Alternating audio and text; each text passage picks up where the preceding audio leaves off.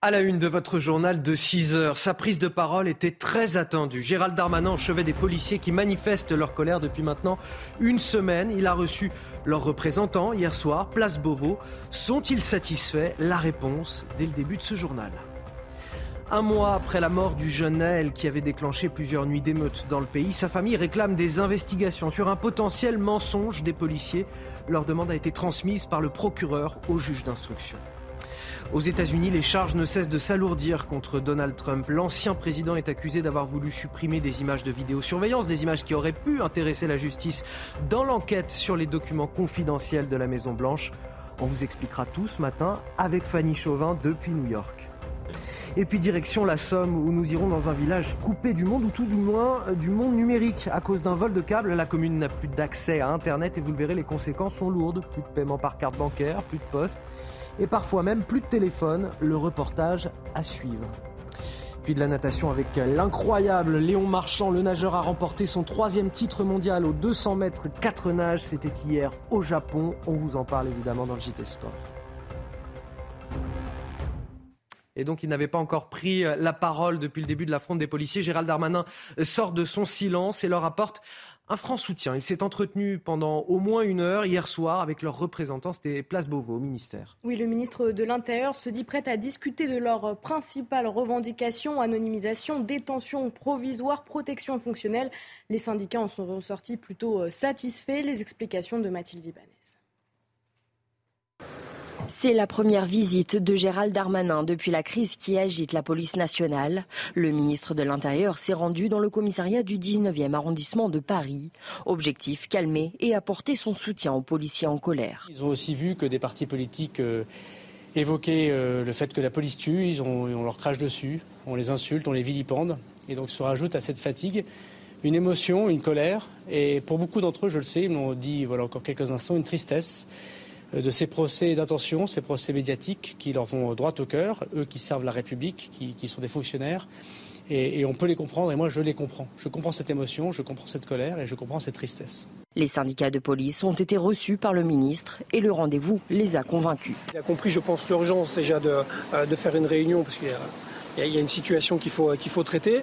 Euh, c'est déjà pas mal qu'on ait pu discuter. Je pense que c'est comme ça qu'on sort euh, des crises. Euh, encore une fois, je le répète, il a été assez à l'écoute. Il nous a dit qu'il nous soutenait, il nous a dit qu'on pouvait peut-être trouver d'autres solutions. il a dit aussi qu'évidemment, il y avait l'indépendance de la justice et il n'a pas terni la justice pour autant. Par contre, il a compris que le métier de policier était plus que compliqué. Le ministre a indiqué que moins de 5% des policiers se sont mis en arrêt maladie ou ont refusé d'aller travailler depuis le mouvement de protestation suite à l'incarcération de l'un des leurs.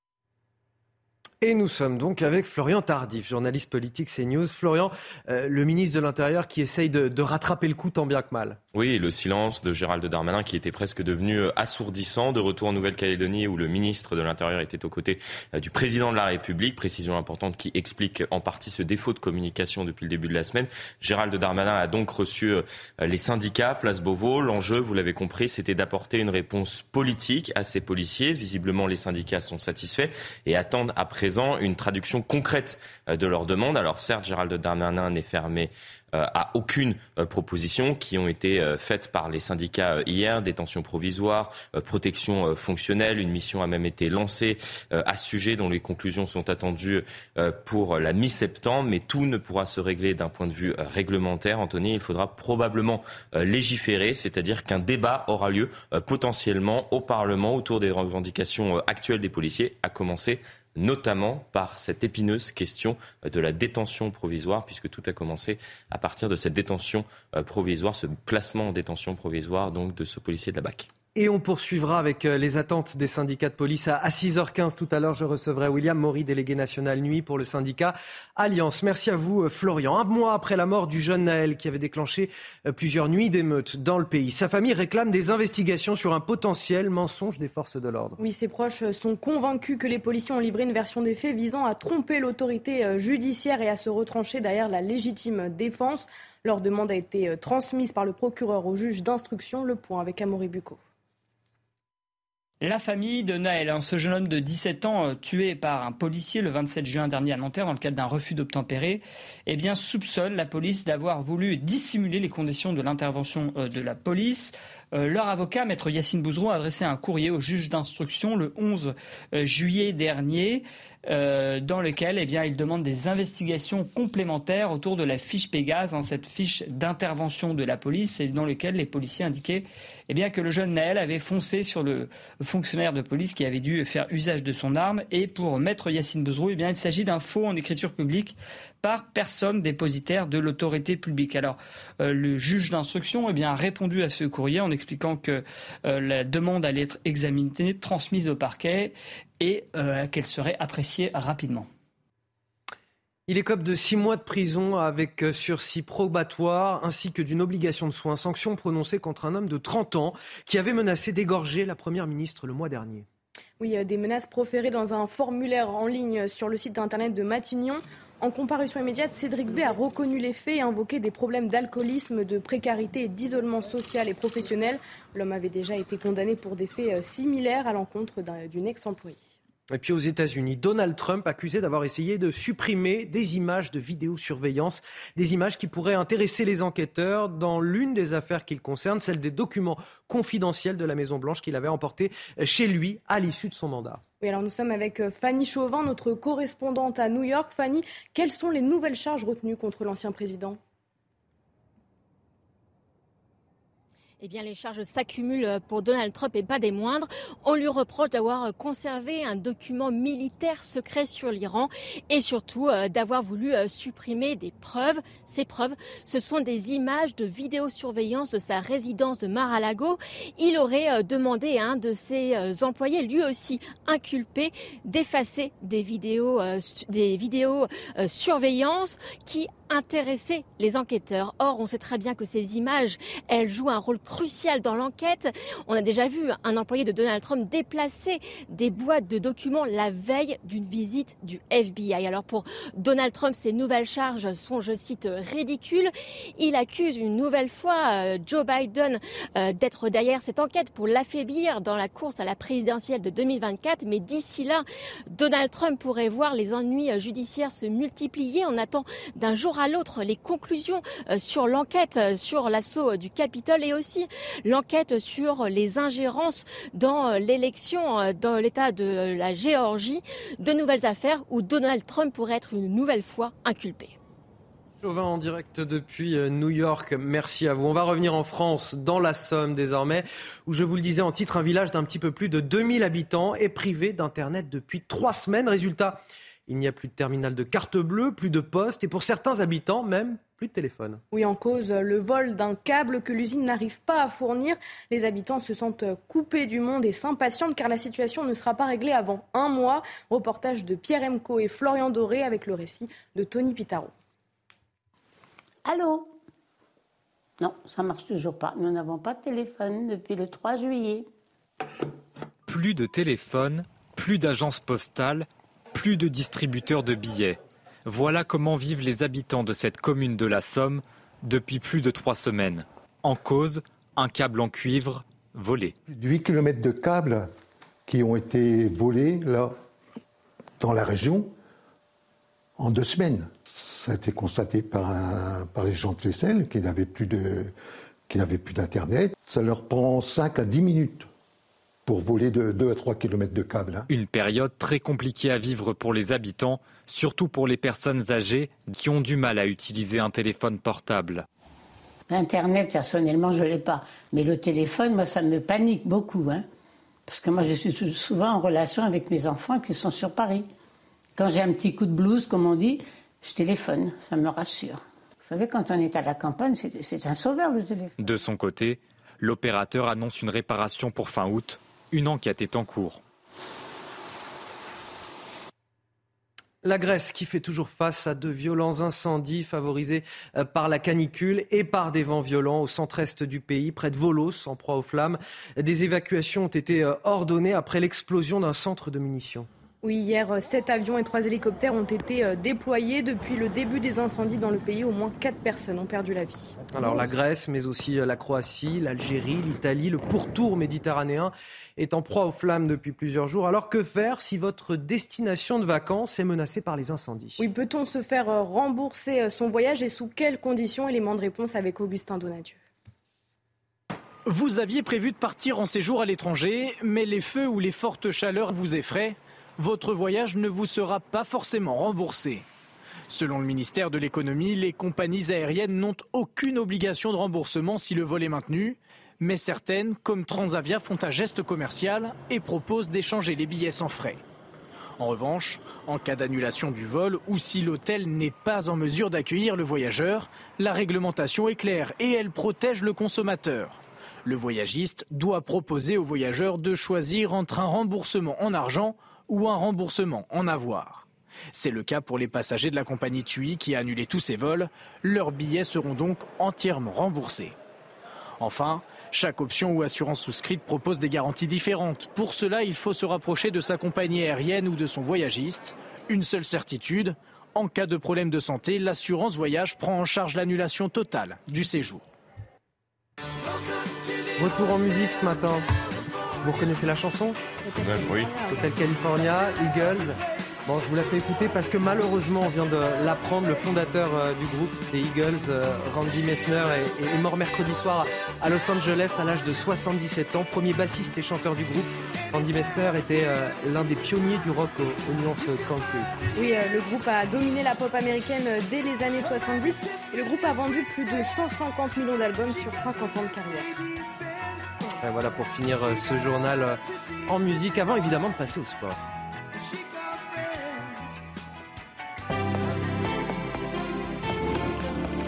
Vous regardez votre programme avec la machine à café, Groupe Intuition. Et donc en natation, Léon Marchand poursuit sa procession impériale aux 200 mètres 4 nages. Il a remporté hier son troisième titre au championnat du monde au Japon. Oui, avec son chrono d'une minute 54 secondes 82 centièmes, nouveau record d'Europe, Léon Marchand euh, devient au passage le troisième meilleur nageur de tous les temps sur cette distance. Le Toulousain a une nouvelle fois de plus tiré profit de ses coulées pour creuser l'écart avec ses adversaires. Allez, du football avec l'Olympique de Marseille qui affrontait ce jeudi le RKC Valvisch, que je ne sais pas si je prononce bien, en match euh, amical après une victoire face à Nîmes et une défaite face à Eupen. Les Olympiens se sont imposés un but à zéro face au club néerlandais. Oui, une réalisation signée Pape Gay. La prochaine rencontre de l'OM sera contre le club allemand Bayer Leverkusen le 2 août prochain.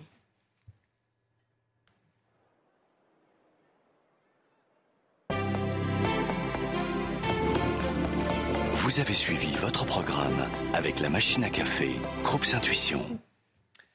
Gérald Darmanin a rencontré hier soir les syndicats de police pour tenter de calmer la fronde. Nous serons dans un instant avec euh, l'un des représentants euh, du syndicat Alliance pour évoquer euh, cette rencontre. Les attentes des policiers aujourd'hui, s'ils sont satisfaits, vous aurez la réponse dans quelques instants. Les syndicats de police reçus hier soir, place Beauvau par Gérald Darmanin. Nous recevons dans un instant William Maury, délégué national nuit pour le syndicat Alliance. Mais tout d'abord, le rappel de l'actualité. C'est avec vous, Marine Sabourin. Au Niger, alors que les militaires affirment avoir renversé le pouvoir, la France annonce ne pas considérer comme définitive cette tentative de coup d'État et demande la libération du président nigérien. Selon les militaires sur place, le président Mohamed Bazoum serait séquestré depuis plus de 24 heures. Le président français Emmanuel Macron se serait entretenu avec lui affirmant que sa santé n'est pas mise en danger.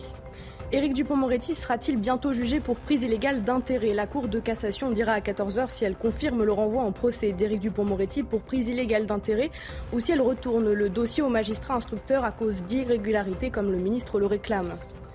Aux États-Unis, les procureurs fédéraux ont alourdi les charges pesant sur Donald Trump dans l'affaire de sa gestion négligente de documents officiels pour laquelle il est déjà inculpé. Il lui est reproché d'avoir essayé de supprimer des images de vidéosurveillance qui pourraient intéresser les enquêteurs. L'ancien président conteste fermement les faits qui lui sont reprochés. Une heure d'entretien hier, place Beauvau au ministère de l'Intérieur. Gérald Darmanin qui voulait apaiser la colère des, des forces de l'ordre. Il les a donc reçus hier soir. Les syndicats y est-il parvenu On pose la question ce matin à William Maury. Bonjour, vous êtes délégué national nuit pour le syndicat Alliance. Merci d'avoir accepté de réagir ce matin sur notre antenne. Tout d'abord, avant de vous faire réagir, je voudrais vous faire écouter une nouvelle fois les, extraits, les propos de Gérald Darmanin hier soir, et puis on commande juste après. Moi, je ne commande pas les affaires judiciaires en cours. S'il y a eu faute, elle sera sanctionnée par la justice. je veux évidemment apporter mon soutien à toute personne qui se sent blessée, comme je l'ai fait évidemment au lendemain, voire le jour même de, l'affaire Naël. Mais je veux aussi dire que les policiers, ils ne réclament pas l'impunité, ils réclament le respect.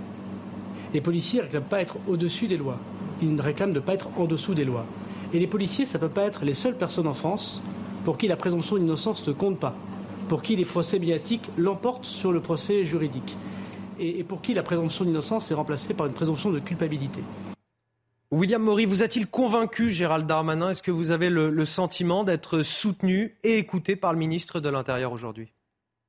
Alors, convaincu euh, par, euh, par son discours hier soir dans le 19e arrondissement et convaincu par rapport à son soutien, oui, complètement, parce que voilà, c'est c'est un ministre, c'est le ministre de l'Intérieur qui, depuis trois ans et demi, soutient euh, mes collègues, euh, soutient la police nationale et ne s'est jamais défaussé par rapport à, ses responsabilités. Aujourd'hui, euh, il a rappelé son soutien, il a rappelé qu'on n'était pas au-dessus des lois, mais certainement pas en dessous des lois, et qu'effectivement, la présomption d'innocence valait pour tout le monde, également pour les policiers. Alors au-delà de cette euh, question épineuse de la détention provisoire, il y a aussi euh, plusieurs autres demandes euh, formulées par les syndicats, l'anonymisation, la protection fonctionnelle, et c'est là que je voulais en venir avec vous. La protection fonctionnelle, de, quoi s'agit-il concrètement? Et qu'est-ce qu'il vous a répondu là-dessus, Gérald Darmanin? Alors, en fait, la, protection fonctionnelle, aujourd'hui, quand vous avez un policier qui est mis en cause dans une affaire, euh, le, ministère de l'Intérieur euh, vous laisse vous débrouiller, alors l'État, hein, dans sa généralité, vous laisse vous débrouiller avec vos frais d'avocat. C'est-à-dire qu'aujourd'hui, mes quatre collègues, donc les trois qui sont mis en examen et notre collègue qui est mis en détention provisoire, ça sera à eux de payer leur avocat, tout simplement. En fait, c'est ce, que ça veut dire. Nous, on a demandé que, voilà, comme il y avait la présomption d'innocence euh, et que euh, jusqu'à preuve du contraire, ils ne sont pas déclarés coupables, on demande à ce que, comme le tout à chacun ou dans d'autres professions, euh, les, tout ce qui est partie avocat et partie juridique soit payé à nos collègues, le temps, le temps au moins de l'instruction. Et alors concernant la création d'une potentielle clause empêchant les policiers d'être placés en détention provisoire. là, vous l'avez senti aussi à l'écoute? Est-ce que c'est quelque chose qui est possible, envisageable? Alors, il est, à l'écoute et il a été à l'écoute sur la totalité des sujets que euh, le bloc syndical, donc Alliance Police Nationale et ses partenaires, ont pu mettre sur la table, ont pu évoquer. Euh, c'est pas des choses fantaisistes, hein, c'est des choses qui peuvent exister. Euh, aujourd'hui, mettre un policier euh, en détention provisoire qui a la totalité des garanties de représentation, c'est surréaliste et c'est ce qui a ce qui a mis le, feu aux poudres au niveau de nos collègues parce que parce qu'on s'attendait pas à ça, quoi. On s'attendait pas à ça. En fait, euh, je, vous le dis, hein, je, le redis, ce qui a, déclenché euh, alors cette, cette mise en détention ou ces mises en détention. Euh, ça a été des déclarations de certains politiques, ça a été le risque d'émeutes dans certains quartiers, parce qu'aujourd'hui on en est là. Et concernant les, questions d'anonymisation, pour venir encore à un autre volet euh, des euh, demandes que vous faites au, ministre de l'Intérieur, l'anonymisation, c'est-à-dire c'est euh, l'anonymisation des, noms des policiers dans les procédures judiciaires, c'est ça?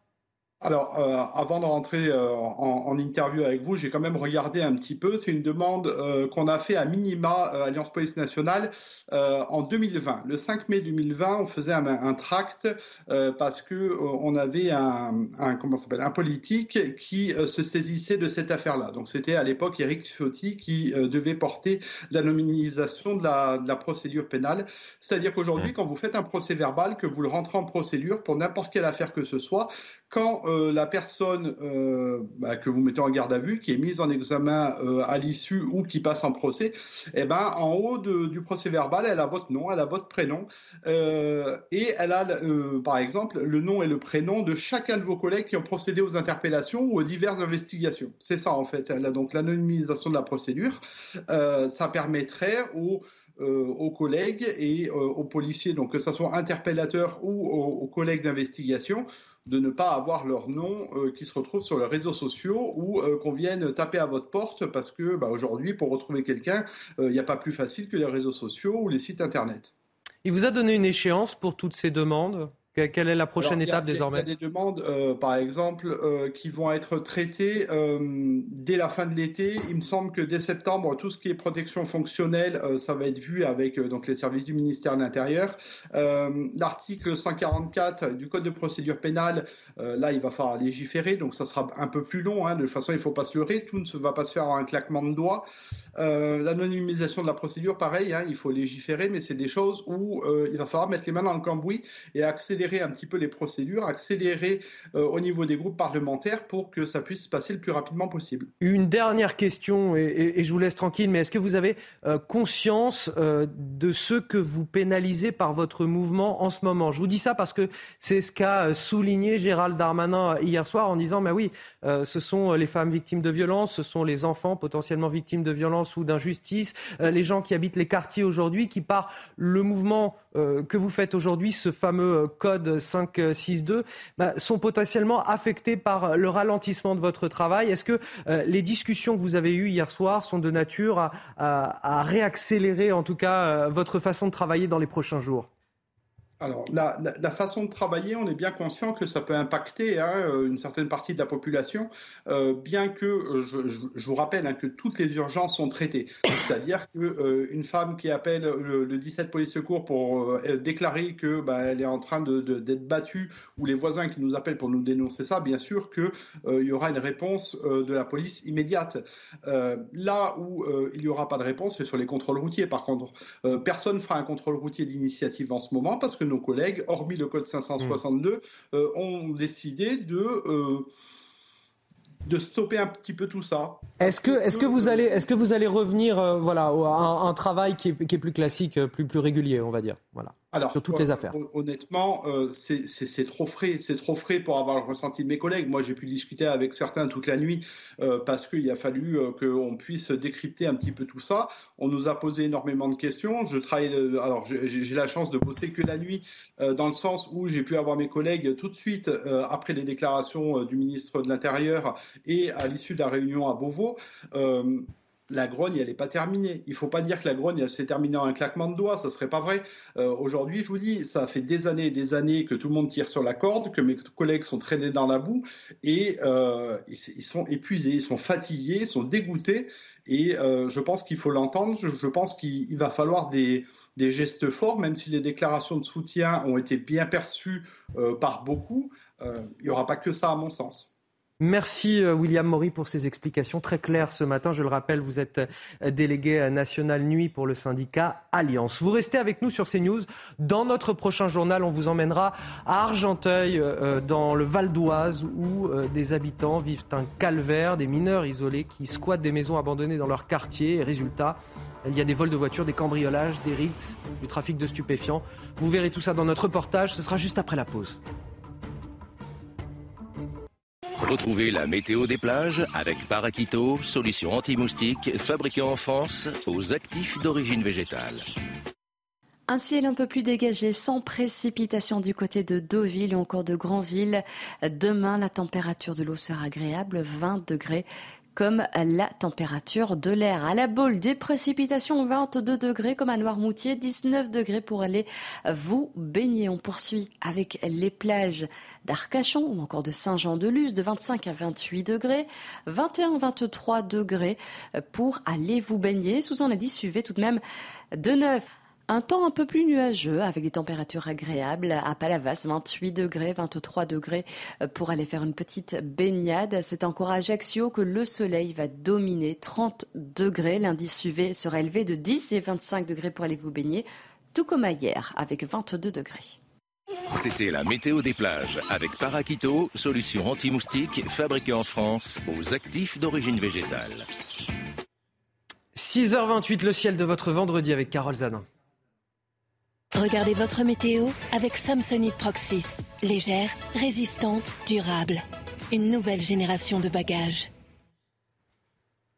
Et donc, Carole, euh, le département de l'Aude a également eu droit à son lot de précipitations hier soir. Oui, en Occitanie, des orages violents, des rafales de vent de 80 à 100 km par heure. Vous le voyez, des coups de tonnerre. La bonne nouvelle, c'est que le retour au calme va se faire en Occitanie aujourd'hui. Mais attention, quelques orages vont euh, éclater dans la région PACA dans le courant de la matinée. Toujours un ciel bien pluvieux, toujours euh, du pays de la Loire jusqu'en remontant aux Ardennes, partout ailleurs. Une alternance de nuages et d'éclaircies dans le courant de l'après-midi. Eh bien, toujours un ciel pluvieux, gris, avec là aussi quelques orages qui éclateront au nord comme au centre du territoire. Retour du soleil partout autour de la Méditerranée et du côté d'Ajaccio. Vos températures de ce matin, eh bien, par exemple, chez vous, en Bretagne, 15 degrés, 15 à Strasbourg, 18 pour les rues parisiennes, 18 à Bordeaux ou encore 22 du côté de Marseille dans le courant de l'après-midi. On va rester en dessous des moyennes de saison sur une bonne partie nord du territoire. Par contre, du côté de Marseille ou encore de Perpignan, nous aurons 29 euh, à 30 degrés. C'était votre météo avec Samsonite Proxys. Légère, résistante, durable. Une nouvelle génération de bagages. 6h30, bon réveil à tous dans votre matinale sur CNews. Je suis sur ce plateau avec Marine Sabourin et Florian Tardif pour toute l'actualité. Voici les titres de votre journal de 6h30. Vol de voitures, cambriolage, rix ou encore trafic de stupéfiants. C'est le calvaire vécu par des habitants à Argenteuil, dans le Val d'Oise. En cause, des mineurs isolés qui squattent des maisons abandonnées dans leur quartier. Les riverains sont à bout de nerfs. Vous le verrez dans notre reportage dès le début de ce journal. Des cellules insalubres au commissariat de Nîmes dans le Gard. Pas d'eau ni de toilettes pour les garder à vue, des conditions que dénonce l'ordre des avocats. Une requête a été déposée devant le tribunal administratif qui doit rendre sa décision dans la journée. Explication à suivre dans ce journal.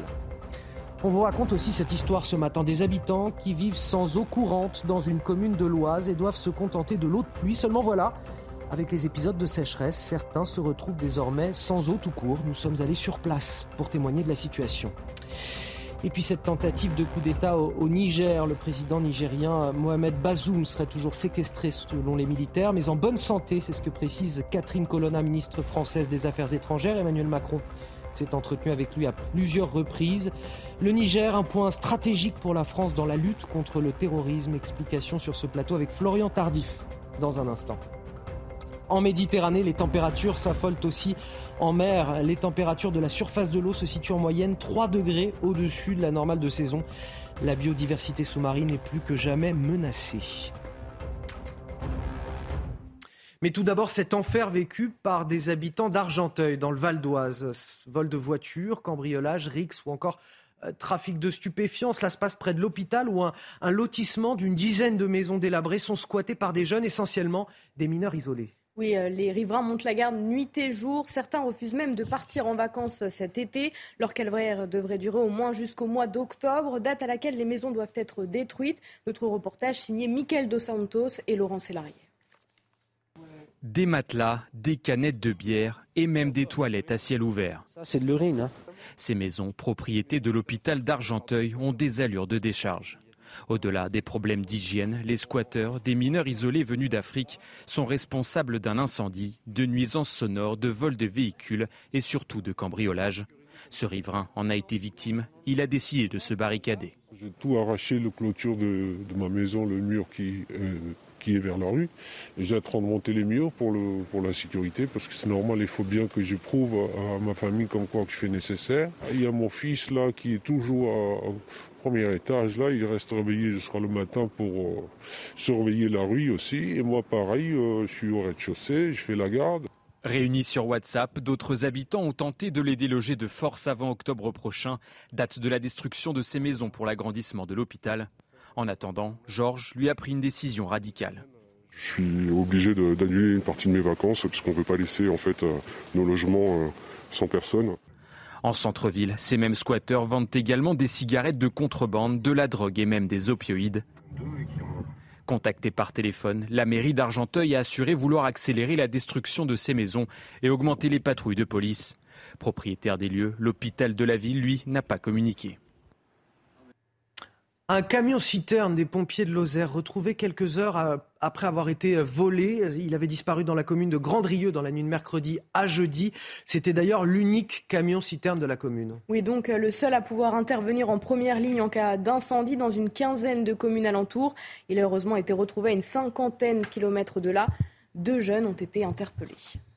À la une également ce matin, on vous parle de ces cellules insalubres au commissariat de Nîmes dans le Gard. Des cellules qui ne disposent ni d'eau, ni de toilettes et qui sont régulièrement en proie aux infiltrations et aux inondations. C'est ce que dénonce l'Ordre des avocats. Il a déposé hier une requête devant le tribunal administratif. Oui, ces avocats souhaitent que l'État entreprenne des travaux afin de garantir la dignité et le respect de la vie privée des personnes gardées à vue. Une demande rejetée par le ministère de l'Intérieur. Le tribunal administratif, lui, doit rendre sa décision dans la journée. Les explications de Sarah Varny. Des cellules vétustes, sans fenêtres, sans sanitaire, ni aucun accès à l'eau, et marquées par des infiltrations et inondations régulières. C'est ce qu'a découvert le 15 mars dernier la bâtonnière du barreau de Nîmes lors de la visite nationale des lieux de détention au commissariat de la ville. Le Conseil de l'ordre des avocats a donc décidé de lancer une procédure contre le ministère de l'Intérieur devant le tribunal administratif pour demander que l'État garantisse la dignité et le respect des personnes placées en garde à vue. Une requête rejetée par le ministère de l'Intérieur. Pour eux, il n'y a pas atteinte à la dignité de la personne humaine. Il n'y a pas violation de l'article 3 euh, de la CEDH.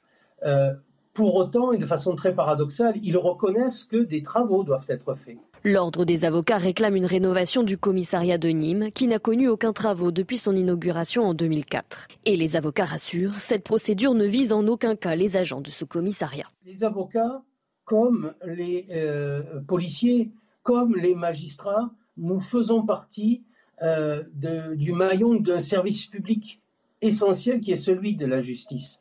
L'action que nous menons a pour seul but de faire en sorte que ce service public rende totalement et efficacement service au public. Le tribunal administratif doit décider aujourd'hui s'il fait suite aux demandes des avocats et si des mesures d'urgence doivent être prises. À l'étranger, cette situation toujours très confuse au, Niger, alors que des militaires putschistes annoncent avoir renversé le pouvoir. La France dit ne pas considérer comme définitive cette tentative de coup d'État et demande la libération du, du président Mohamed Bazoum. Selon les militaires sur place, il serait séquestré depuis plus de 24 heures. Oui, le président français Emmanuel Macron a parlé avec son homologue qui affirme être en bonne santé, annonce faite par le ministre de l'Europe et des Affaires étrangères Catherine Colonna. On en parle avec vous euh, sur ce plateau, Florian Tardif. En quoi le, Niger, comme le Mali, finalement, sont des points stratégiques pour la France dans la lutte contre le terrorisme? Tout simplement parce que c'est un partenaire privilégié euh, du pays depuis de nombreuses années, particulièrement dans, le Sahel, partenaire privilégié, voire indispensable en ce moment dans, dans, la lutte, Anthony, contre le terrorisme, puisque après le départ du Mali, la France, euh, justement, a recentré son dispositif militaire au Niger. On a 1500 hommes euh, sur place, sans compter les forces spéciales qui ont été euh, rapatriées du Burkina. Euh, c'est pour cela que les autorités françaises sont inquiètes en ce moment, même si elles estiment que, effectivement, et vous, vous venez de l'évoquer à l'instant, la tentative de coup d'État n'est pas définitive. C'est en tout cas ce qu'a déclaré la ministre des Affaires étrangères, Catherine Colonna, en marge du déplacement du président de la République qui se trouve actuellement en Papouasie-Nouvelle-Guinée. Reste que cette tentative euh, de putsch n'arrange pas les affaires de la France. On en parle maintenant depuis euh, plusieurs années, qui perd pied progressivement au Sahel. Il y a eu le Mali et à présent, donc, il y a cette, euh, ces inquiétudes au Niger. Merci Florian. Sur le front de la guerre en Ukraine, l'armée affirme avoir repris aux, forces russes le village de Staromayorsk sur le front sud. C'est l'un des premiers résultats euh, tangibles de l'offensive ukrainienne menée contre les forces russes. Oui, notre sud, Noga, gloire à l'Ukraine, a diffusé Vladimir Zelensky dans une vidéo sur Telegram. Depuis le mois de juin, l'armée ukrainienne a déclenché une contre-offensive dans le sud et l'est du pays.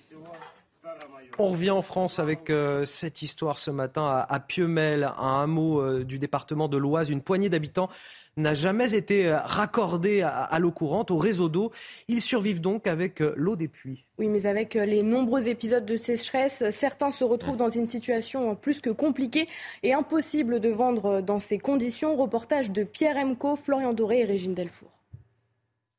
Ce puits d'une profondeur de 7 mètres est quasi à sec. Il reste à peine 5 cm d'eau au fond. Une catastrophe pour ce gérant du Poney Club dont la consommation d'eau quotidienne est de 4000 litres. Ici à Piemel, un hameau situé dans l'Oise, les 22 habitants n'ont jamais été raccordés au réseau d'eau courante. Ben, on voudrait qu'ils nous montent l'eau pour qu'on puisse euh, avoir de l'eau tout le temps euh, avec les capacités qu'on a besoin. Il n'y a pas grand-chose qui bouge. Donc oui, on en a marre. Piemel est un hameau situé à la fois sur la commune d'Arcy et de Canly.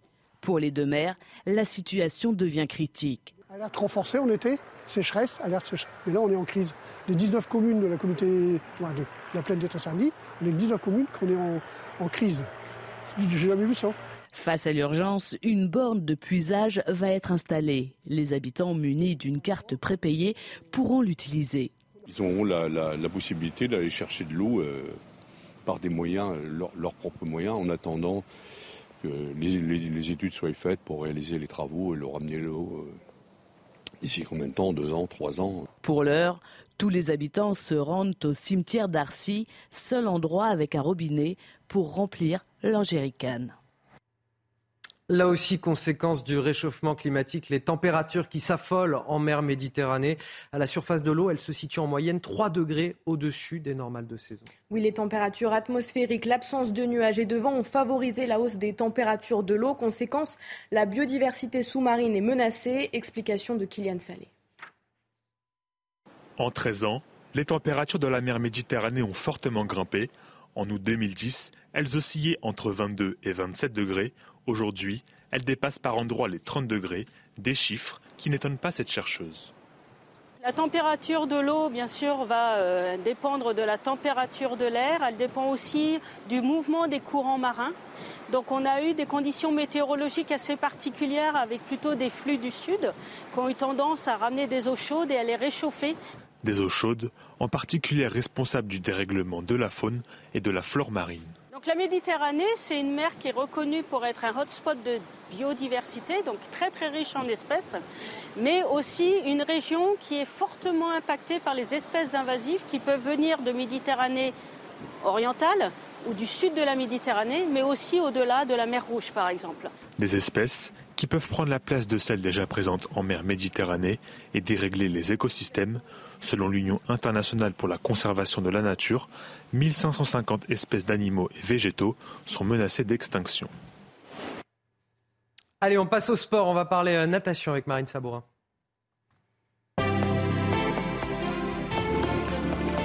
Vous regardez votre programme avec la machine à café, Groupe Intuition. L'incroyable Léon Marchand qui poursuit sa procession impériale. Cette fois aux 200 mètres 4 nages, le nageur a, remporté hier son troisième titre au, mondial de natation au Japon. Oui, avec son chrono d'une minute 54 secondes, 82 euh, centièmes, nouveau record d'Europe. Léon Marchand devient au passage le troisième meilleur nageur de tous les temps sur cette distance.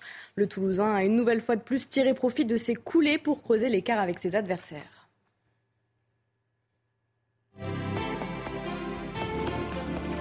Vous avez suivi votre programme avec la machine à café, Groupe Intuition. Allez, restez avec nous dans un instant sur CNews. On va vous parler des vacances des ministres à peine nommés, déjà partis. Bon, pas très loin, rassurez-vous. On vous en parle juste après la pause. À tout de suite. 6h45 sur CNews, c'est très bien, c'est l'heure du rappel de l'actualité avec vous, Marine Sabourin. Gérald Darmanin sort de son silence et apporte son soutien aux policiers. Le ministre de l'Intérieur n'avait pas encore pris la parole depuis l'affront de la profession. Il s'est entretenu pendant une heure hier soir avec leurs représentants place Beauvau, anonymisation, détention provisoire, protection fonctionnelle. Le ministre de l'Intérieur se dit prêt à discuter de leurs principales revendications. L'auteur de menaces de mort à l'encontre d'Elisabeth Borne, condamnée à six mois de prison avec sursis probatoire par le tribunal judiciaire de Versailles. Le 27 juin, Cédric B, 30 ans, avait menacé la première ministre de l'égorger et de la cramer dans une poubelle en remplissant un formulaire sur le site internet de Matignon. En comparution immédiate, l'homme a reconnu les faits et invoqué des problèmes d'alcoolisme, de précarité et d'isolement social et professionnel. Puis en Grèce, euh, les incendies continuent de ravager le pays. Un entrepôt de munitions a explosé hier dans une localité proche de Volos, au centre-est du pays. Sept avions et trois hélicoptères étaient sur place pour éteindre les flammes. Des évacuations ont été ordonnées par les autorités. Tout juste nommés, les nouveaux ministres partent déjà en vacances. Euh, des ministres qui doivent toutefois respecter euh, des règles pour leur départ. Évidemment, les membres du gouvernement sont priés de choisir une destination compatible avec leurs responsabilités. Quelles sont-elles? Explication Thomas Bonnet, journaliste politique de CNews.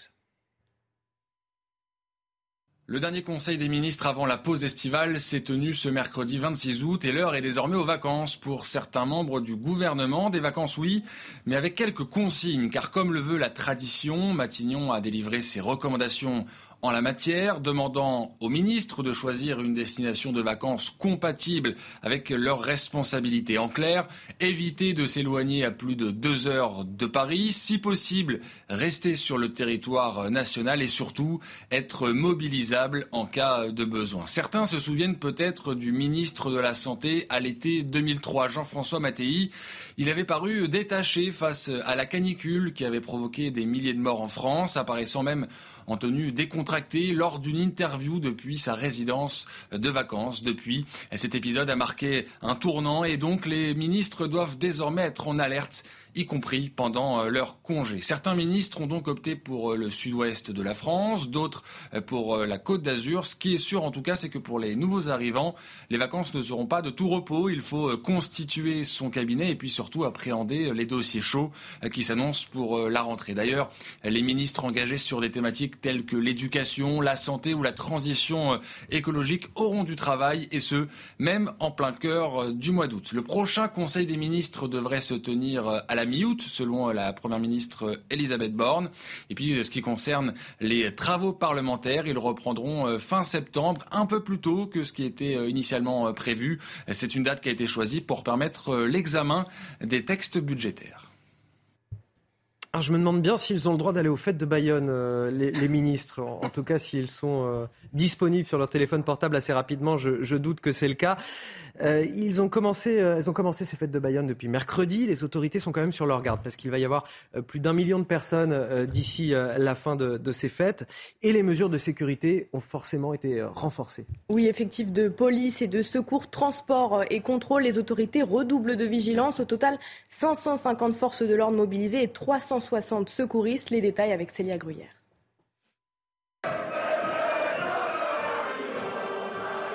Du blanc, du rouge et des champs basques, il n'est pas difficile de deviner où l'on se trouve. Le coup d'envoi des fêtes de Bayonne a été donné mercredi soir sur la place de la Liberté pour cinq jours de festivités. De quoi ravir ceux qu'on appelle les festaires. Pour moi, euh, ça représente euh, le bon vivant, euh, les copains, la bonne bouffe et juste le kiff. S'ils sont nombreux à profiter des animations, les collectifs contre les violences sexistes et sexuelles sont aux aguets. L'année dernière, deux hommes avaient été mis en examen pour le viol d'une femme de 27 ans durant les fêtes. Alors les associations œuvrent avec la municipalité à une meilleure prévention. C'est notamment le cas du collectif Maïna.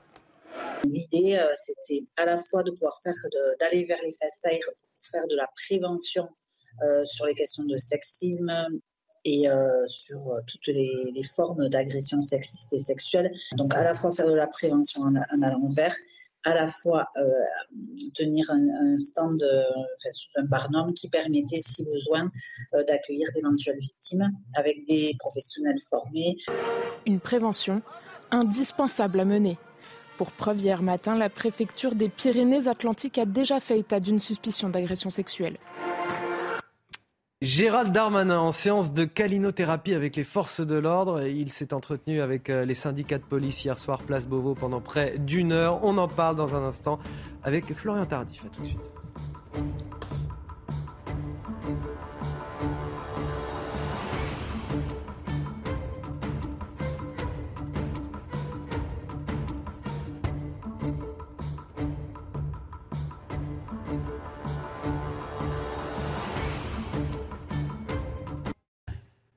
6h53, c'est l'heure de l'édito politique de Florian Tardif. Avec vous, on va parler de Gérald Darmanin, sorti de son silence hier sur cette crise des policiers. Il est revenu de Nouvelle-Calédonie, il s'est rendu dans un commissariat du 19e arrondissement avant de s'entretenir avec les syndicats de police pendant une heure pour les écouter, écouter leurs revendications. Florian, Gérald Darmanin qui a aussi dénoncé à cette occasion euh, cette présomption de culpabilité qui pèse sur les forces de l'ordre. Oui, Anthony, et le ministre a raison. Il faut en finir aujourd'hui avec cette présomption euh, de culpabilité, car elle existe pour les policiers et gendarmes. J'en veux pour preuve ce qui s'est passé, par exemple, autour de l'affaire Adama Traoré. Sept ans d'enquête et sept ans euh, durant lesquels nous avons jeté l'opprobre sur ces gendarmes qui ont interpellé ce jeune homme. Quand je dis nous, je parle bien évidemment, Anthony, d'une partie de la classe politique et parfois médiatique qui s'est servi de ce drame, puisque cela reste un drame. On ne peut balayer, bien évidemment, d'un revers de main la mort d'un homme, mais on ne peut pas également euh, s'en servir, Anthony, pour faire un symbole,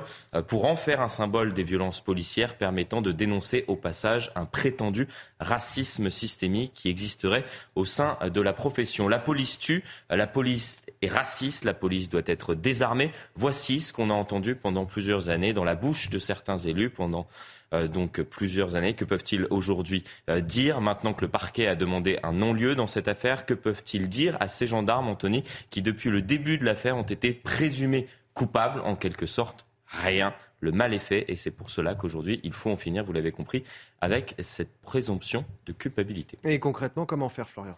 Alors ça ne sera pas simple, Anthony, car cette idée qu'en termes de maintien de l'ordre, c'est la police le problème, a infusé euh, dans certains esprits. Il suffit pour cela euh, de regarder le score, par exemple, réalisé par la NUPES lors des dernières élections législatives. Jean-Luc Mélenchon explique que la police tue sans vergogne. Et quelques jours plus tard, la gauche obtient 150 sièges à l'Assemblée nationale, dont 75 pour la France insoumise.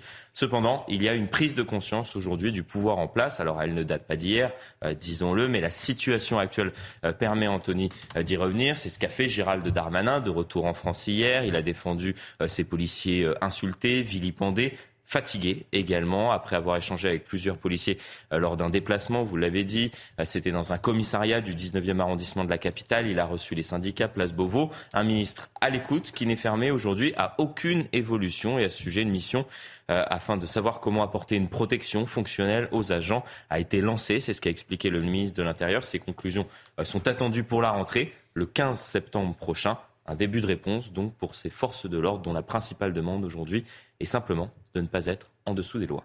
Affaire à suivre. Merci euh, Florian. Je rappelle qu'à 8h15, vous recevez euh, Loïc Le Floc Prigent, ancien président de GDF mhm. et dirigeant d'entreprise sur ce plateau pour euh, votre interview. Tout de suite, la météo de votre week-end, c'est avec Carole Zanin. Regardez votre météo avec Samsonite Proxys. Légère, résistante, durable. Une nouvelle génération de bagages. Et tout d'abord, Carole, on va parler des crues importantes provoquées par ces orages violents en Occitanie hier. Oui, Météo France avait mis un avertissement orange hier fin d'après-midi jusque minuit. Cette vigilance qui s'est transformée en promesse puisque vous le voyez, des rues ont été complètement inondées. L'heure est au rétablissement évidemment et au retour au calme. Regardez la carte pour ce matin avec davantage de soleil, justement sur l'Occitanie, puisque ces orages se décalent sur la région PACA ce matin, ces orages qui seront moins intenses que euh, la nuit passée. À noter également ces précipitations des Pays de la Loire en remontant vers les régions du nord-est avec un ciel bien gris. Dans le courant de l'après-midi, on va retrouver cette même perturbation qui va stagner vraiment euh, du pays nantais encore jusqu'aux régions du nord-est avec parfois quelques orages à la clé et resteront euh, ponctuels et moins intenses. Je vous le disais, ça sera pareil pour pour l'Auvergne-Rhône-Alpes. À noter ce vent qui soufflera en rafale de 50 à 60 km par heure. Regardons ensemble vos températures de ce matin. Elles oscilleront entre 15 et 22 degrés, 18 pour Bordeaux, 15 à Brest et 22 degrés euh, pour le sud-est. Dans le courant de l'après-midi, une chaleur un peu moins extrême que ces derniers jours euh, pour les régions du sud. Nous aurons 25 pour Biarritz, 21 pour Brest, 24 pour les rues de la capitale. Et votre météo de ce week-end, eh bien, nous allons retrouver un temps encore instable hein, samedi, euh, notamment du Bordelais en remontant vers les régions du nord-est, mais également au sud-est du territoire. Des orages, du vent. Attention, vigilance pour dimanche, puisque le vent va souffler du golfe du Lion jusqu'à la Corse. Résultat, le risque d'incendie risque d'être assez intense. Et encore une nouvelle perturbation qui va traverser l'Hexagone lundi et qui arrivera par les côtes de la Manche. Côté température, elles oscilleront entre 24 et 29 degrés. C'était votre météo avec Samsonite Proxys. Légère, résistante, durable. Une nouvelle génération de bagages.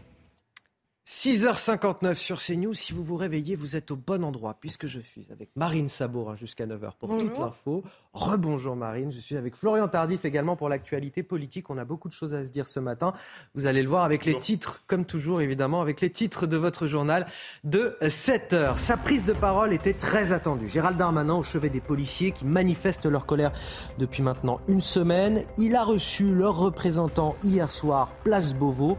Sont-ils satisfaits Les éléments de réponse dès le début de ce journal. Un mois après la mort du jeune Naël qui avait déclenché plusieurs nuits d'émeutes dans le pays, sa famille réclame des investigations sur un potentiel mensonge des policiers. Leur demande a été transmise par le procureur au juge d'instruction.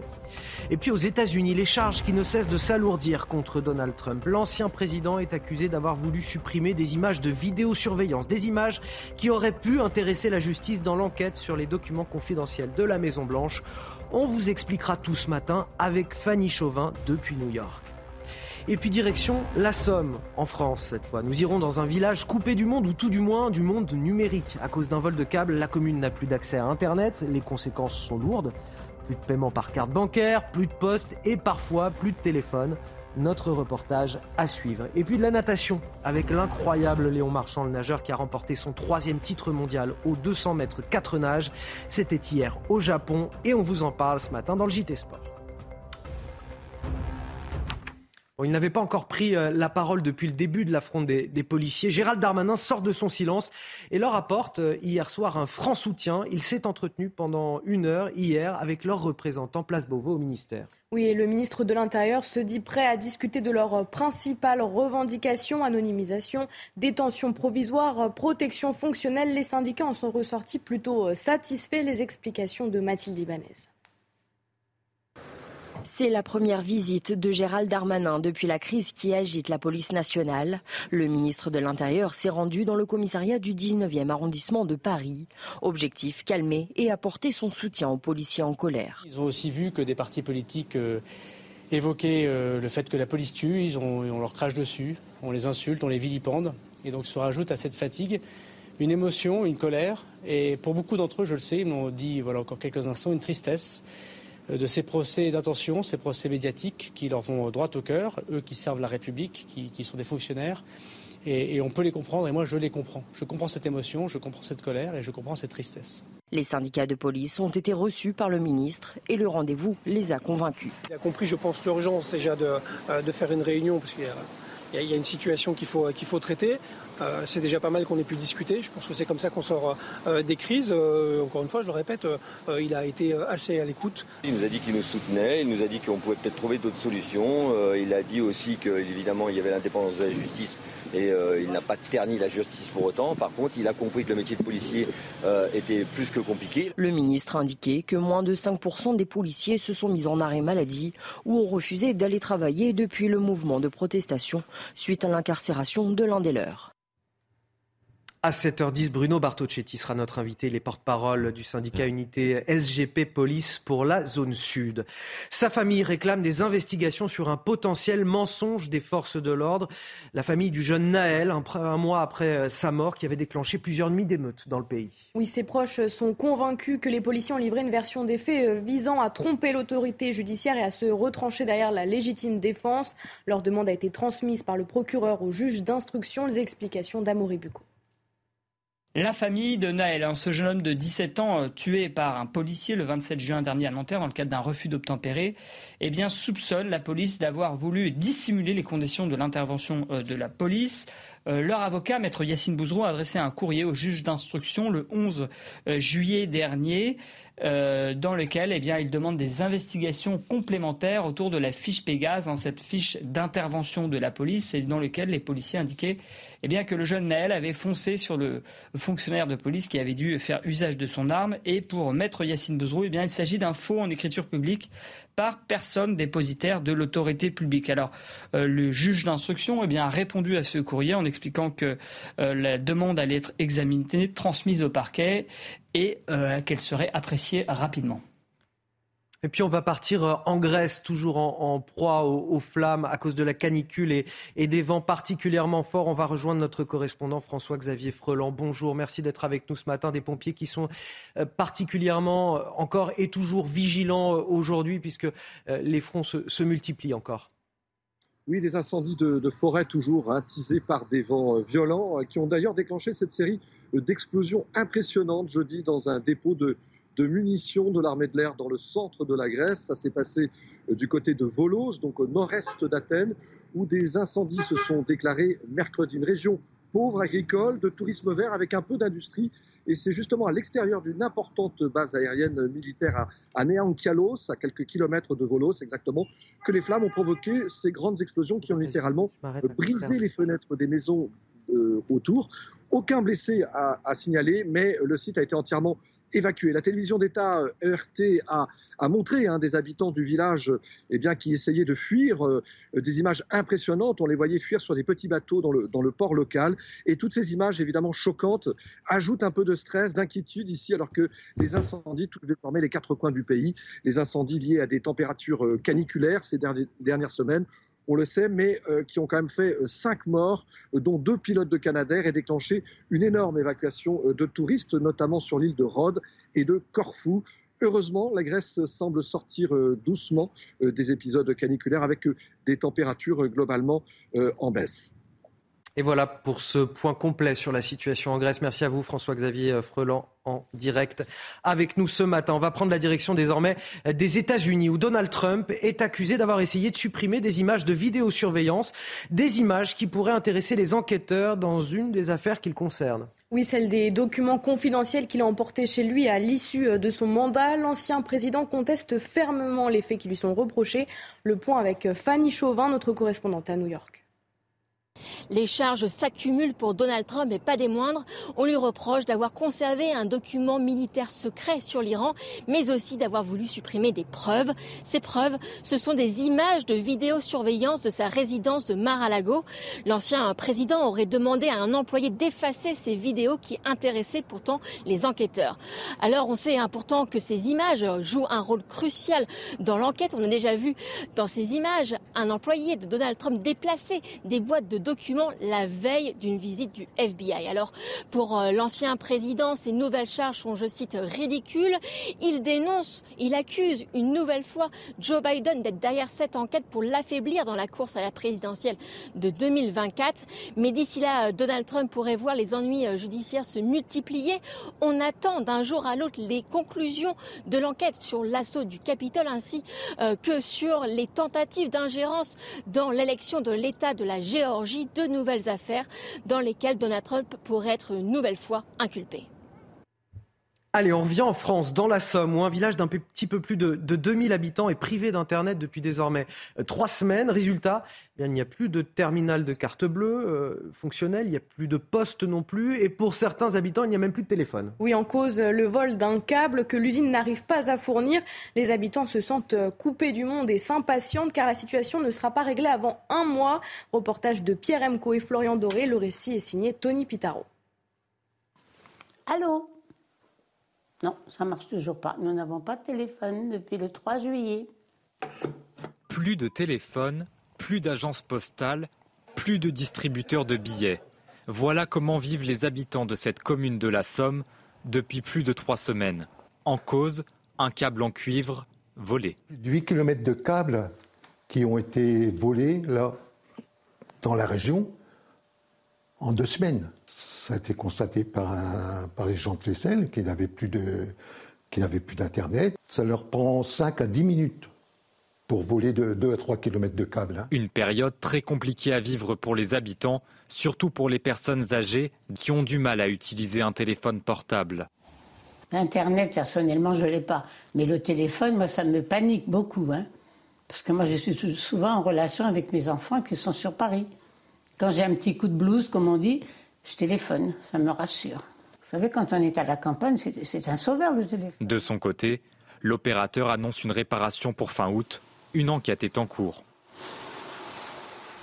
Vous en parlions hier matin, les, prix, les prix des fruits et légumes qui ont euh, bondi de, de 16% en l'espace d'un an. Il y a certains Français euh, qui ont décidé de se restreindre face à, à, cette explosion des prix, puis il y en a d'autres qui redoublent d'astuces pour essayer de faire baisser la facture, et notamment sur les marchés. Oui, par exemple, attendre la fin du marché, négocier les prix. Alors comment faire face à cette augmentation quand on fait son marché? Élément de réponse dans le 14e arrondissement de Paris avec Régine Delfour, Augustin Donadieu et Florian Paume. Trois barquettes de framboises à 3 euros. Objectif, attirer les clients avec cette flambée des prix. Car le constat est sans appel. L'année dernière, on achète celui-là, c'est 1,99€ euh, pour les kilos. Là, c'est remonté 2,99€, 1 euro de plus. Alors, certains clients ont changé leurs habitudes d'achat. Avant, oui, j'achetais beaucoup et je me disais, euh, voilà, comme ça, finalement, ça pourrissait. Alors, autant maintenant, comme c'est un peu cher, on se contente de ce qu'il y a. D'autres préfèrent dénicher la bonne affaire, mais ils ont surtout quelques astuces pour payer moins cher. Je viens à la fermeture, c'est moins cher. Moi, je fais tout le tour, là, je commence par le début jusqu'au bout là-bas, et je constate que ici, c'est moins cher. Il y a encore ceux qui parviennent à négocier. En 10 ans, le prix des fruits a augmenté de 43%, celui des légumes de 73%. Allez, sans transition, ce matin, on vous fait écouter euh, Hotel California des Eagles. Pourquoi? Parce que malheureusement, on l'a appris euh, il y a quelques heures. Randy Messner, le fondateur du, groupe, est mort mercredi soir à Los Angeles. Il avait 77 euh, ans. Premier bassiste et, chanteur du groupe, Randy Messner était l'un des pionniers du rock au, au Nuance Country. Oui, le groupe a dominé la pop américaine dès les années 70 et a vendu plus de 150 millions d'albums sur leurs 50 ans de carrière.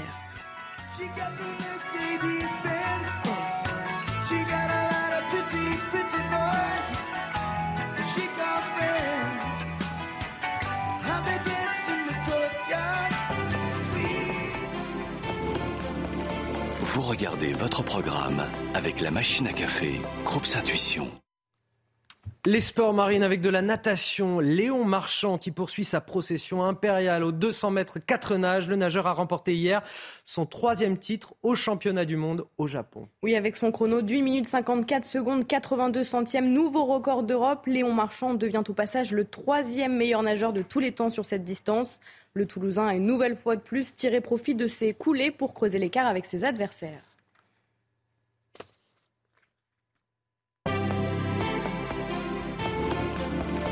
Vous avez suivi votre programme avec la machine à café, Groupe Intuition.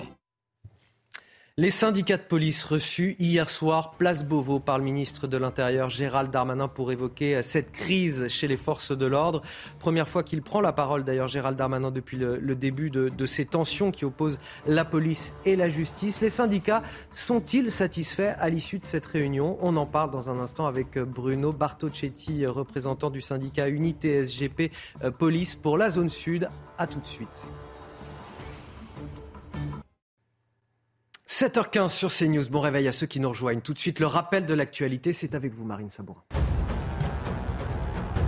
Au Niger, alors que les militaires affirment avoir renversé le pouvoir, la France annonce ne pas considérer comme définitive cette tentative de coup d'État et demande la libération du président nigérien. Selon les militaires sur place, le président Mohamed Bazoum serait séquestré depuis plus de 24 heures. Le président français Emmanuel Macron se serait entretenu avec lui affirmant que sa santé n'est pas mise en danger. Éric Dupont-Moretti sera-t-il bientôt jugé pour prise illégale d'intérêt? La Cour de cassation dira à 14h si elle confirme le renvoi en procès d'Éric Dupont-Moretti pour prise illégale d'intérêt ou si elle retourne le dossier au magistrat instructeur à cause d'irrégularités comme le ministre le réclame. Le garde des Sceaux est soupçonné d'avoir profité de sa fonction de ministre pour régler des comptes avec des magistrats auxquels il s'était opposé lorsqu'il était avocat. Aux États-Unis, les procureurs fédéraux ont alourdi les charges pesant sur Donald Trump dans l'affaire de sa gestion négligente de documents officiels pour laquelle il est déjà inculpé. Il lui est reproché d'avoir essayé de supprimer des images de vidéosurveillance qui pourraient intéresser les enquêteurs. L'ancien président conteste fermement les faits qui lui sont reprochés. Les syndicats de police reçus hier soir, place Beauvau, par Gérald Darmanin. Une heure d'entretien, le ministre de l'Intérieur qui voulait apaiser la colère des forces de l'ordre. Y est-il parvenu? On pose la question ce matin à Bruno Bartocchetti. Bonjour Bruno Bartocchetti, je le rappelle, vous êtes euh, représentant porte-parole du syndicat Unité SGP Police pour la zone sud. Je vous propose tout d'abord d'écouter un extrait de Gérald Darmanin hier soir lorsqu'il était dans un commissariat du 19e arrondissement et puis on, va réagir, on va commenter juste après. Moi, je ne commente pas euh, les affaires euh, judiciaires en cours. Euh, s'il y a eu faute, elle sera sanctionnée par la justice. Je veux évidemment apporter mon soutien à toute personne qui se sent blessée, comme je l'ai fait évidemment au lendemain, voire le jour même de, l'affaire Naël. Mais je veux aussi dire que les policiers, ils ne réclament pas l'impunité, ils réclament le respect. Les policiers ne réclament pas être au-dessus des lois, ils ne réclament de pas être en dessous des lois. Et les policiers, ça ne peut pas être les seules personnes en France pour qui la présomption d'innocence ne compte pas, pour qui les procès médiatiques l'emportent sur le procès juridique, et, pour qui la présomption d'innocence est remplacée par une présomption de culpabilité. Alors il y a forcément une forme de calinothérapie qui est très politique de la part de Gérald Darmanin. Mais Bruno Bartocchetti, est-ce que vous, il vous a convaincu Est-ce que vous avez le sentiment, malgré tout, d'être écouté, d'être soutenu aujourd'hui? Oui, bonjour. Euh, oui, bien, évidemment, lorsqu'on écoute euh, les propos de, notre ministre, euh, on voit bien qu'il tient finalement les, propos que nous tenons depuis, depuis pas mal de temps maintenant. Et c'était très important qu'il se positionne ainsi pour justement nous soutenir dans nos actions qui vont continuer. Vous en doutez, là, nous sommes sur la forme et nous attendons aussi un soutien, je veux dire, constant de la part de notre ministre pour les chantiers à venir, notamment sur nos revendications et je vous les rappelle, ce ne sont pas les moindres, c'est notamment euh, la demande d'avoir des, magistrats spécialisés et, formés, hein, notamment à l'usage des armes, euh, et surtout cette, protection fonctionnelle infaillible qui doit être mise en place euh, à l'endroit des policiers avec un rejet de cette détention provisoire à l'endroit d'un policier qui, était dans l'exercice de ses fonctions. Donc, toutes ces revendications qu'Unité SGP Police a portées hier devant le ministre euh, ont été euh, entendues. Euh, il nous a paru convaincus et nous allons continuer à travailler, bien sûr, pour pouvoir avancer sur ces dossiers, notamment avec le garde des Sceaux, très très rapidement. Donc, nous, allons, nous sommes au début de, nos travaux avec, avec le soutien de notre ministre. C'est vrai qu'on peut, on peut se, se satisfaire de l'entretien d'hier soir qui a duré quand même plus, plus d'une heure, effectivement, à Beauvau. Euh, Bruno Bartocchetti, ce que vous dites m'interpelle. Vous avez dit à l'instant que les magistrats n'étaient euh, pas suffisamment formés à, la question du, maniement des armes par les forces de l'ordre, ce qui pouvait justement euh, provoquer des, décalages dans les décisions de justice qui sont prises ensuite. C'est ça que vous demandez aujourd'hui, une formation, une meilleure formation des magistrats sur ces questions? Voilà, on va dire en partie. Vous avez des magistrats qui connaissent bien le sujet, puis vous en avez d'autres qui le maîtrisent moins tout simplement parce que, je vous prends un exemple concret, euh, euh, un magistrat spécialisé dans les, affaires familiales, par exemple, lorsqu'il va être de permanence et lorsqu'il va être en contact avec sa police, il aura peut-être pas les mêmes, les mêmes réflexes que notre magistrat spécialisé. Donc nous, on veut vraiment que cette juridiction euh, soit, soit conforme pour, pour, pour euh, tous les travaux euh, à venir et conforme avec, bien sûr, ce que nous attendons de magistrats qui comprennent, bien sûr, notre travail sur le terrain, qui comprennent aussi que, euh, bien sûr, le cadre de légitime défense doit être retenu ou pas. Je prends cet exemple-là, il y a un magistrat a la capacité d'y répondre. Il y a des situations, il y a des situations bien particulières. Il y a l'usage du LBD, l'usage d'une arme à feu dans des situations bien particulières. Un magistrat, parfois, eh bien, n'est pas, n'est pas forcément infaillible et, malheureusement, nous l'avons constaté euh, régulièrement. Est-ce que euh, vos collègues vont commencer à, retrouver un rythme de, travail euh, classique? On sait qu'il y a ce fameux code 562 qui est appliqué en ce moment où on traite en priorité dans certains commissariats que les affaires urgentes, et notamment dans le sud du pays où ce mouvement s'est propagé à un certain nombre de villes, en plus euh, des nombreux arrêts maladie euh, qui pleuvent en ce moment. Est-ce que vous avez entendu aussi le message de Gérald Darmanin quand il vous dit attention, vous pénalisez des femmes qui sont potentiellement violentées par leur mari, des enfants ou des habitants des quartiers qui n'ont que pour seule défense les forces de l'ordre dans ces quartiers où sévit la délinquance? Oui, bien évidemment. Bien sûr préciser et rappeler que le 562, ce n'est pas une non-assistance à personne en danger. Euh, lorsqu'on applique le 562, c'est euh, le refus de travailler sur initiative. Doutez bien qu'un policier aujourd'hui ne va pas euh, tourner la tête s'il voit une agression dans la rue et il répondra aux appels du 17 police secours s'il devait être appelé. Donc là-dessus, il n'y a pas de sujet. Nous sommes mobilisés pour travailler avec beaucoup de professionnalisme, mais bien évidemment, le code 562 euh, reste, reste quand même une, une, situation qui pourra à tout moment revenir sur, sur la table si on devait se sentir en insécurité juridique, je le dis bien. Donc, euh, je, souligne encore une fois qu'Unité GP Police, qui est à l'initiative de ce 562, a bien sûr euh, adressé ce message aux forces de l'ordre avec, euh, comme vous vous en doutez, la volonté de répondre aux appels police-secours. Et on ne pouvait pas en douter un seul instant de la part de nos collègues qui agissent au quotidien pour la population, pour, la, pour, pour les citoyens dans notre pays. Merci à vous Bruno Bartocchetti, je le rappelle, vous êtes porte-parole du syndicat Unité SGT, SGP Police pour la zone sud. Merci d'avoir accepté de réagir à cette réunion hier, place Beauvau, avec le ministre de l'Intérieur Gérald Darmanin. Vous restez avec nous. La délinquance, justement, il en sera question dans quelques instants à Argenteuil, dans le Val d'Oise, où euh, des habitants d'un quartier vivent un calvaire en cause des mineurs isolés qui squattent des maisons abandonnées dans leur quartier. Résultat, vol de voitures, cambriolage, rix ou encore trafic de stupéfiants. C'est leur quotidien que l'on vous montre dans quelques instants juste après la pause. Retrouvez la météo des plages avec Paraquito, solution anti-moustique fabriquée en France aux actifs d'origine végétale. Un ciel un peu plus dégagé, sans précipitation du côté de Deauville ou encore de Granville.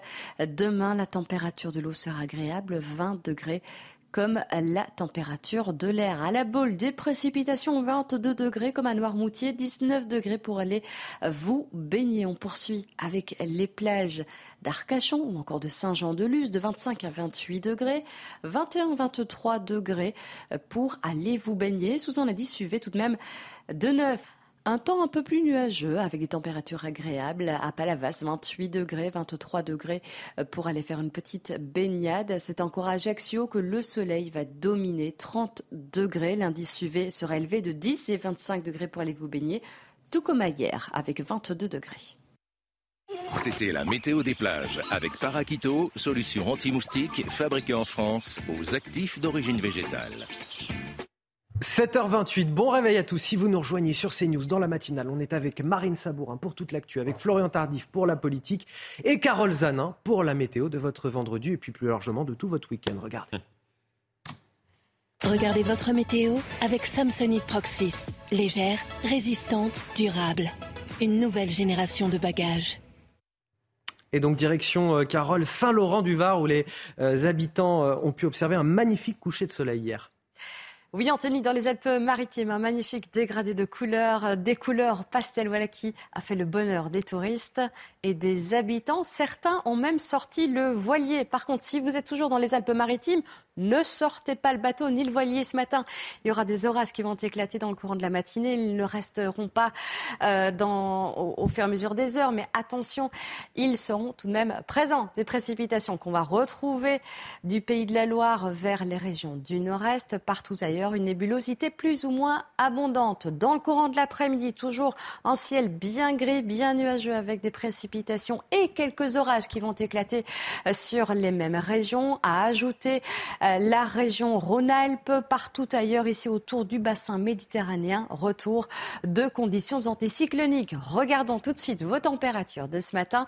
Elles oscilleront entre 15 et 22 degrés. 15 pour Brest, 18 pour Paris, 15 du côté de Lyon, 22 degrés pour Marseille dans le courant de l'après-midi. Nous aurons des températures agréables encore dans le sud, 31 degrés pour Lyon, 31 à Marseille, 21 pour Brest, 24 à Paris, encore 30 degrés pour Bordeaux. C'était votre météo avec Samsonite Proxys. Légère, résistante, durable. Une nouvelle génération de bagages.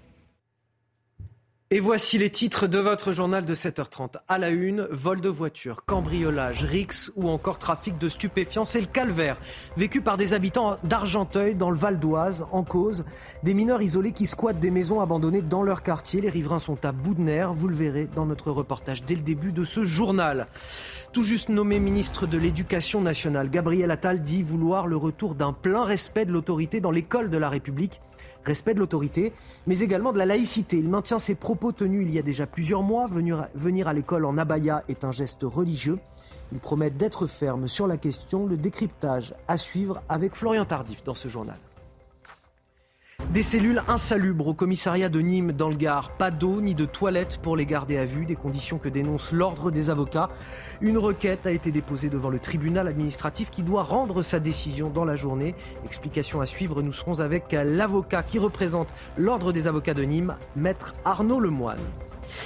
Et puis cette tentative de coup d'État au Niger, la France ne la considère pas comme définitive. Le président nigérien Mohamed Bazoum serait toujours séquestré selon les militaires, mais en bonne santé, précise la ministre française des Affaires étrangères. Emmanuel Macron s'est entretenu avec lui à plusieurs reprises. On vous raconte également l'histoire ce matin de ces habitants euh, qui vivent sans eau courante dans une commune de l'Oise et qui doivent se contenter de l'eau de pluie. Seulement voilà, avec les épisodes de sécheresse, certains se retrouvent désormais sans eau tout court et nous sommes allés sur place à leur rencontre. On commence avec cet enfer vécu par des habitants d'Argenteuil, dans le Val d'Oise. Vol de voiture, cambriolage, rix ou encore trafic de drogue. Cela se passe près de l'hôpital d'Argenteuil où un lotissement d'une dizaine de maisons est par des jeunes, essentiellement des mineurs isolés. Oui, les riverains montent la garde nuit et jour. Certains refusent même de partir en vacances cet été. Leur calvaire devrait durer au moins jusqu'au mois d'octobre, date à laquelle les maisons doivent être détruites. Notre reportage signé Michael Dos Santos et Laurent Sélarié. Des matelas, des canettes de bière et même des toilettes à ciel ouvert. Ça, c'est de l'urine. Hein. Ces maisons, propriétés de l'hôpital d'Argenteuil, ont des allures de décharge. Au-delà des problèmes d'hygiène, les squatteurs, des mineurs isolés venus d'Afrique, sont responsables d'un incendie, de nuisances sonores, de vols de véhicules et surtout de cambriolage. Ce riverain en a été victime. Il a décidé de se barricader. J'ai tout arraché, le clôture de, ma maison, le mur qui, euh, vers la rue. J'ai en train de monter les murs pour, le, pour la sécurité, parce que c'est normal, il faut bien que je prouve à, ma famille comme quoi je fais nécessaire. Il y a mon fils là qui est toujours au premier étage, là, il reste réveillé jusqu'à le matin pour euh, surveiller la rue aussi. Et moi pareil, euh, je suis au rez-de-chaussée, je fais la garde. Réunis sur WhatsApp, d'autres habitants ont tenté de les déloger de force avant octobre prochain, date de la destruction de ces maisons pour l'agrandissement de l'hôpital. En attendant, Georges lui a pris une décision radicale. Je suis obligé d'annuler une partie de mes vacances parce qu'on ne peut pas laisser en fait euh, nos logements euh, sans personne. En centre-ville, ces mêmes squatteurs vendent également des cigarettes de contrebande, de la drogue et même des opioïdes. Contacté par téléphone, la mairie d'Argenteuil a assuré vouloir accélérer la destruction de ces maisons et augmenter les patrouilles de police. Propriétaire des lieux, l'hôpital de la ville, lui, n'a pas communiqué. Allez, on va parler du euh, récemment promu ministre de l'Éducation nationale, Gabriel Attal. On en parle avec vous, Florian Tardif, le nouveau ministre de l'Éducation qui n'est pas contre euh, un retour de l'uniforme à l'école si la communauté éducative d'un établissement le demande. Oui, effectivement, ça sera au cas par cas en fonction de euh, si un établissement est volontaire ou pas à instaurer de nouveau le port de l'uniforme. Il le martèle depuis euh, son arrivée. Vous voyez cet entretien accordé à, nos confrères de Midi puisqu'il était en déplacement euh, hier dans les héros. Il le martèle depuis son arrivée. Il faut restaurer l'autorité à l'école. Et parmi les mesures permettant de restaurer l'autorité, Gabriel Attal euh, on a parlé, a, parlé d'une mesure en particulier, celle donc de l'uniforme. Des expérimentations pourront avoir lieu avec des établissements euh, volontaires. Est-ce qu'on peut Imaginez, dit-il dans les colonnes de, euh, de, Midi Libre, que ce serait une solution magique pour régler à elle seule tous les problèmes. Je ne le crois pas. Mais en revanche, le ministre de l'Éducation nationale estime que cela pourrait potentiellement régler euh, certains problèmes. Il a évoqué euh, notamment la problématique de l'abaya, qu'il estime toujours être un geste religieux. Et à ce sujet, il promet d'être très ferme. On verra effectivement s'il est à la rentrée. Merci Florian Tardif pour ces euh, précisions. Toujours dans le sud de la France, justement, on va partir à, Nîmes où l'Ordre des avocats dénonce l'insalubrité euh, des cellules de garde à vue du commissariat. L'Ordre des, avocats qui a déposé une euh, requête devant le tribunal administratif pour que l'État garantisse la dignité et le respect des personnes placées en garde à vue. Nous sommes avec Maître Arnaud Lemoine. Bonjour, merci d'être avec nous ce matin. vous représentez justement l'Ordre des avocats de, de Nîmes. Racontez-nous quels sont ces conditions actuellement de, placement en, garde à vue dans le commissariat de la ville Alors, les conditions sont, euh, vous l'avez euh, noté, euh, marquées par une forte insalubrité. des lieux qui n'ont pas fait l'objet de rénovation quelconque depuis la création du commissariat, c'est-à-dire 2004. des problématiques d'infiltration d'eau, des peintures, des sols détériorés grandement et sans aucun accès à la lumière du jour, sans aucun point d'eau. Euh, pour euh, la grande majorité des, des, cellules. Et c'est dans ce cadre d'existence que vont être placés nos concitoyens lorsqu'ils sont placés en garde à vue. Et, vous rappelez aussi euh, que la garde à vue, et je le rappelle aussi pour nos téléspectateurs, ne, concerne pas que les délinquants. Ça peut arriver en fait à, tout citoyen dans le cadre d'une enquête, et c'est pour ça aussi que vous lancez cette alerte.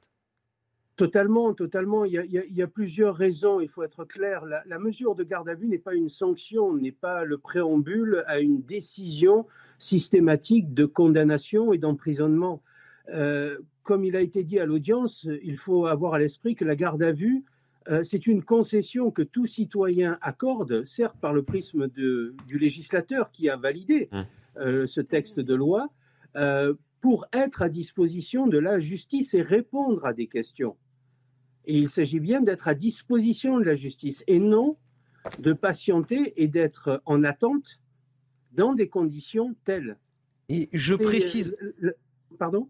Je, Non, je vous laisse finir, je vous laisse finir, allez-y. Non, je, tenais à rappeler que euh, dès 2009, dès 2009, et je, l'ai évoqué lors de l'audience, euh, le ministre de l'Intérieur de l'époque, M. Nicolas Sarkozy, retenait et actait que les conditions de détention liée à la garde à vue, le terme n'était pas indigne, il était impropre à une démocratie moderne.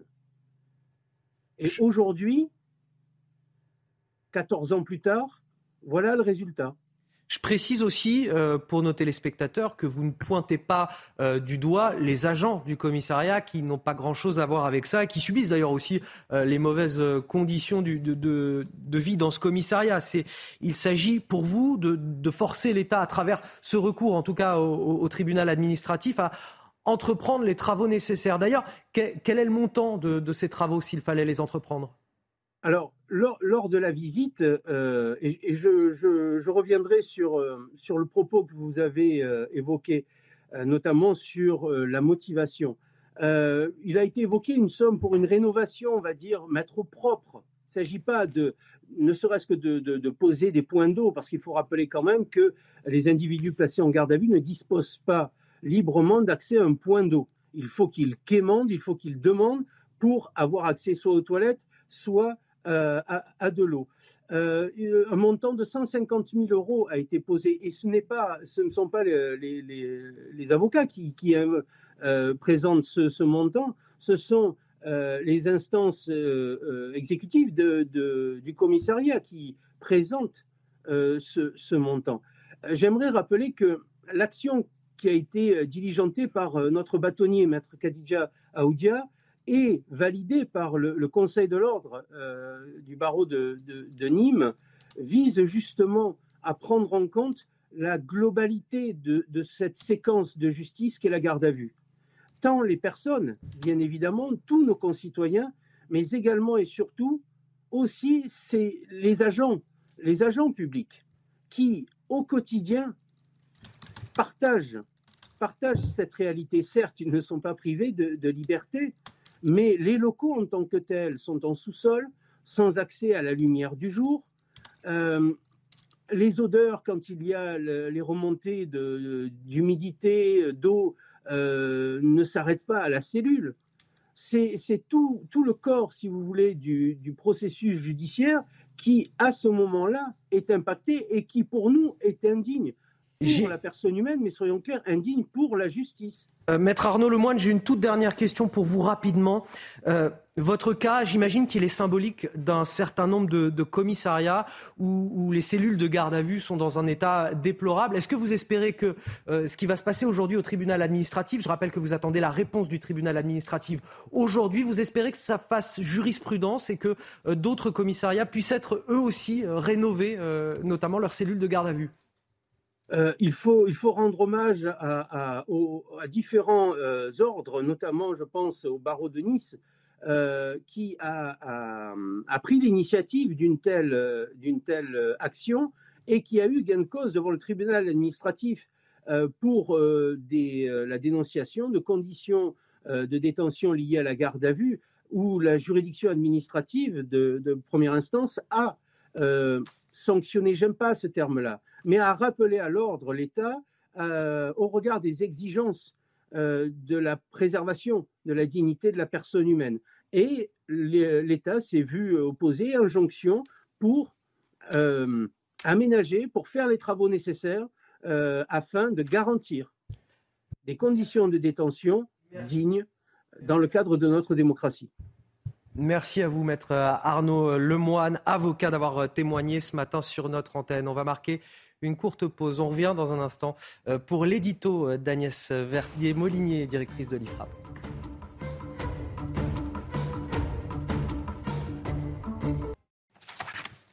7h, quasiment 45 sur CNews, de retour dans la matinale. On est ravis de vous accueillir avec Marine Sabourin. Tout d'abord, le rappel de l'actualité.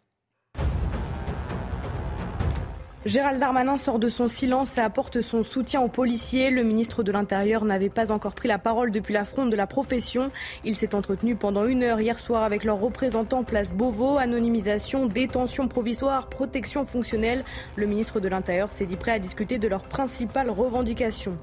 L'auteur de menaces de mort à l'encontre d'Elisabeth Borne, condamnée à six mois de prison avec sursis probatoire par le tribunal judiciaire de Versailles. Le 27 juin, Cédric B, 30 ans, avait menacé la première ministre de l'égorger et de la cramer dans une poubelle en remplissant un formulaire sur le site internet de Matignon. En comparution immédiate, l'homme a reconnu les faits et a invoqué des problèmes d'alcoolisme, de précarité et d'isolement social et professionnel. En Grèce, les incendies continuent de ravager le pays. Un entrepôt de munitions a explosé hier dans une localité proche de Valos, au centre-est du pays. Sept avions et trois hélicoptères étaient sur place pour éteindre les flammes. Des évacuations ont été ordonnées par les autorités. Allez, on va partir du côté de Bayonne où les festivités ont commencé depuis mercredi. Euh, les autorités sont néanmoins sur leur garde. Plus d'un million de personnes euh, sont attendues jusqu'à la fin des fêtes. Effectifs de police et de secours, transport et contrôle, les autorités redoublent de vigilance. Au total, 550 forces de l'ordre et 360 secouristes sont déployés sur place. Les détails, Célia Gruyère.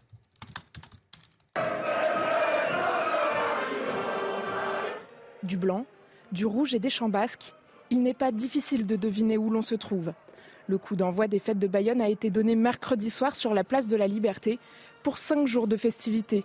De quoi ravir ceux qu'on appelle les festaires. Pour moi, euh, ça représente euh, le bon vivant, euh, les copains, la bonne bouffe et juste le kiff. S'ils sont nombreux à profiter des animations, les collectifs contre les violences sexistes et sexuelles sont aux aguets. L'année dernière, deux hommes avaient été mis en examen pour le viol d'une femme de 27 ans durant les fêtes. Alors les associations œuvrent avec la municipalité à une meilleure prévention. C'est notamment le cas du collectif Maïna. L'idée, euh, c'était à la fois de pouvoir faire, d'aller vers les festaires pour faire de la prévention euh, sur les questions de sexisme et euh, sur toutes les, formes d'agression sexiste et sexuelle. Donc à la fois faire de la prévention en, en allant vers à la fois euh, tenir un, stand, euh, un barnum qui permettait, si besoin, euh, d'accueillir d'éventuelles victimes avec des professionnels formés. Une prévention indispensable à mener. Pour preuve, hier matin, la préfecture des Pyrénées-Atlantiques a déjà fait état d'une suspicion d'agression sexuelle.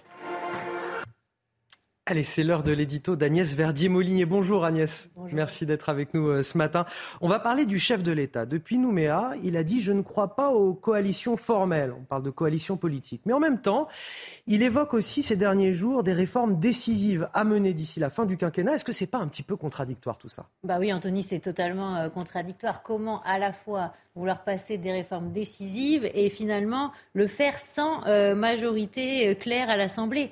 Voter des textes, ok, le président le dit, il y a eu plein de textes qui ont été votés euh, depuis 2022, il, il, sort souvent ce, chiffre de 29 textes, mais quel texte Avec quel niveau d'exigence? Parce qu'il ne faut pas oublier que la France est toujours sous surveillance négative, hein, notamment de l'agence de notation Standard Poor's, c'est que la, dette peut déraper, hein, le coût de la dette peut déraper d'un jour à l'autre, et nous avons besoin très très rapidement d'un plan d'économie très ambitieux. Avec, pour ça, il faut une vraie majorité.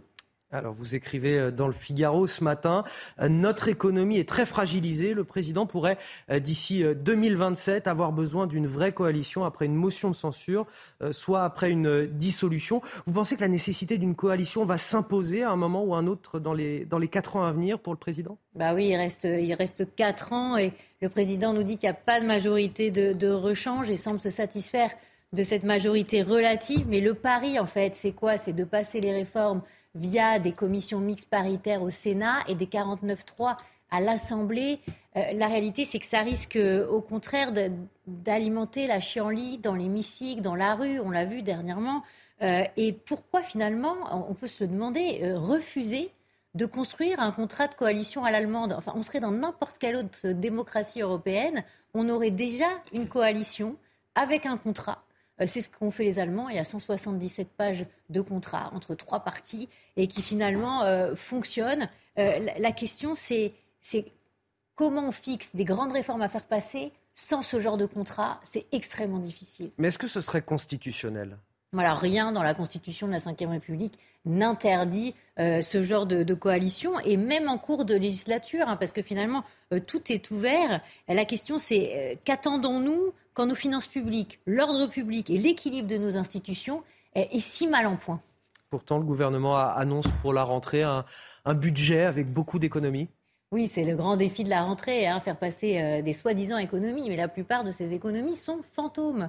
Euh, d'abord, euh, les sujets de l'absentéisme. On a dit on va travailler sur les indemnités journalières de sécurité sociale, mais ils annoncent même pas 300 millions euh, d'économie. Il y a l'histoire des opérateurs, avec la trésorerie des opérateurs, où il y aurait 2,5 mm. milliards. Mais déjà, Bruno Le Maire dit, bah oui, mais en 2024, ce sera euh, à peu près un milliard de récupérer. Et on sait très bien que c'est 12 milliards d'économies qu'il nous faut par an. Hein. La, Cour des comptes l'a redit euh, il n'y a pas longtemps et on est tout à fait d'accord avec ça.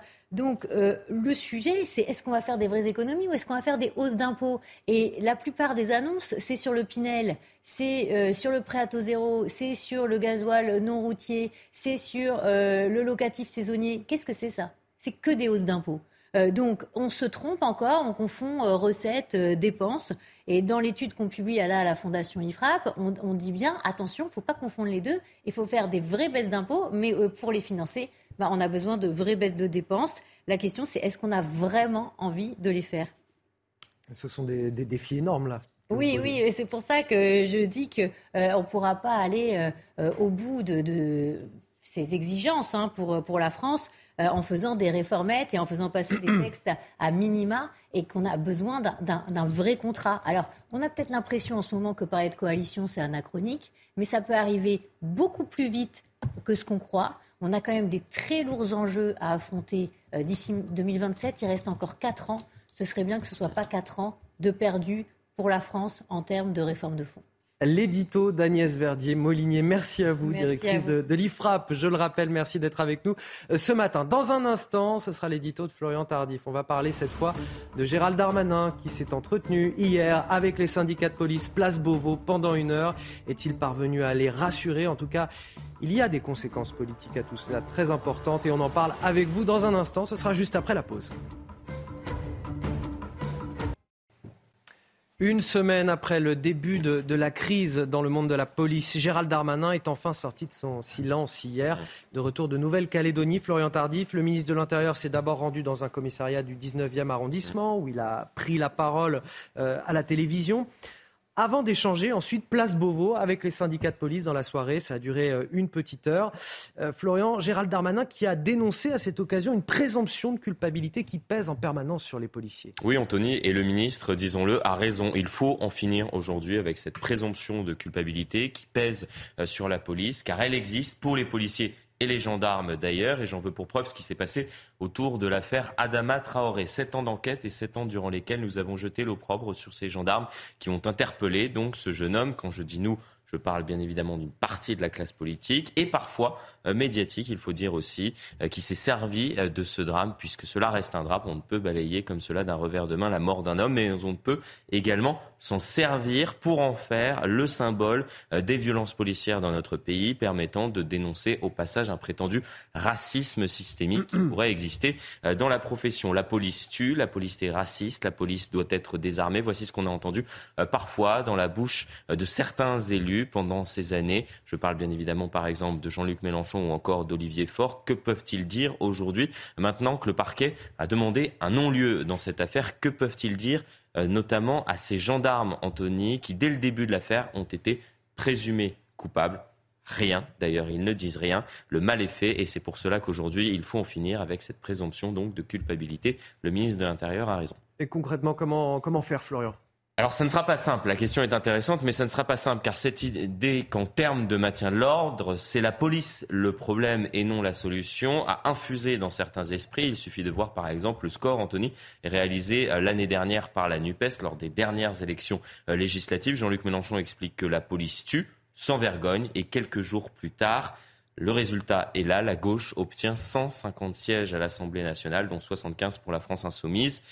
Alors, il y a une prise de conscience, certes, du pouvoir en place. Elle ne date pas d'hier, d'ailleurs, disons-le, mais la situation actuelle euh, permet d'y revenir. C'est ce qu'a fait Gérald Darmanin, de retour en France, après avoir été aux côtés donc du président de la République en Nouvelle-Calédonie, ce qui peut expliquer euh, en partie euh, ce silence assourdissant. Il a défendu hier ces policiers insultés, vilipendés, fatigués, après avoir échangé avec plusieurs d'entre eux lors d'un déplacement dans le commissariat du 19e arrondissement de la capitale. Il a reçu les syndicats, Place Beauvau, un ministre à l'écoute qui n'est fermé à aucune évolution. À ce sujet, une mission afin de savoir, par exemple, comment apporter une protection fonctionnelle aux, agents a été lancée, a expliqué le ministre de l'Intérieur. Ces conclusions sont attendues pour la mi-septembre. Un début de réponse pour ces forces de l'ordre, vous l'avez compris, dont la principale demande aujourd'hui est simplement, Anthony, de ne pas être en dessous des lois. L'édito politique de Florian Tardif. Un mot pour rappeler votre rendez-vous. Tout à l'heure à 8h15, vous recevez Loïc Le Floch-Prigent, ancien mm. euh, président de GDF et dirigeant d'entreprise. Voici la météo de votre week-end. C'est avec Carole Zanin. Regardez votre météo avec Samsonite Proxys. Légère, résistante, durable. Une nouvelle génération de bagages. Cet après-midi, nous allons encore retrouver ces perturbation qui va s'étaler encore des régions du Pays de la Loire vers le Grand Est en passant par le bassin parisien, ponctué de quelques orages, des orages également qu'on va retrouver en Auvergne-Rhône-Alpes. À l'arrière, nous allons avoir un ciel de trait, nuages éclaircis et quelques averses, plein soleil autour du bassin méditerranéen. Demain, euh, vos prévisions, eh bien, euh, d'abord, vos températures de cet après-midi, elles aussi entre 21 et 31 degrés, 21 pour Brest, 20 24 pour Paris, 31 pour Marseille. Et ça y est, on y vient.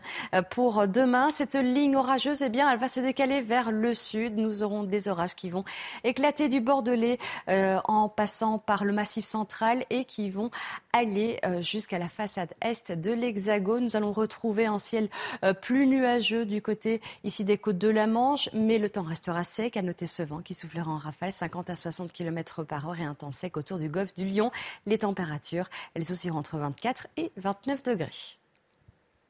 C'était votre météo avec Samsonite Proxys. Légère, résistante, durable.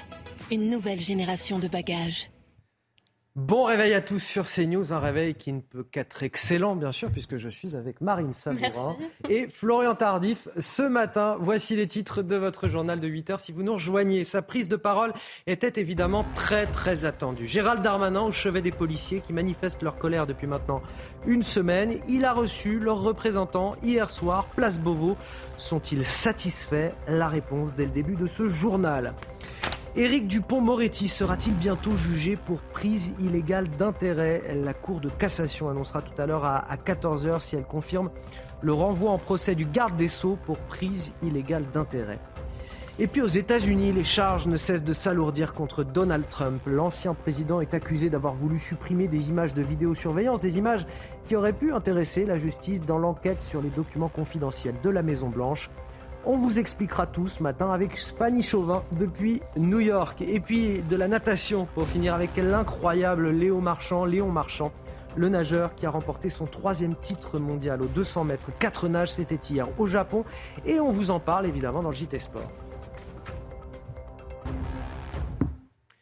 Il n'avait pas encore pris la parole depuis le début de la fronde des policiers. Il l'a donc fait hier soir. Gérald Darmanin sort de son silence et mmh. clairement, il leur apporte un franc soutien. Il s'est entretenu pendant une heure hier soir avec leurs représentants, place Beauvau, au ministère de l'Intérieur. Oui, le ministre de l'Intérieur se dit prêt à discuter euh, de leurs principales revendications, anonymisation, détention provisoire ou encore protection fonctionnelle. Les syndicats en sont plutôt satisfaits. Les explications de Mathilde Isanès.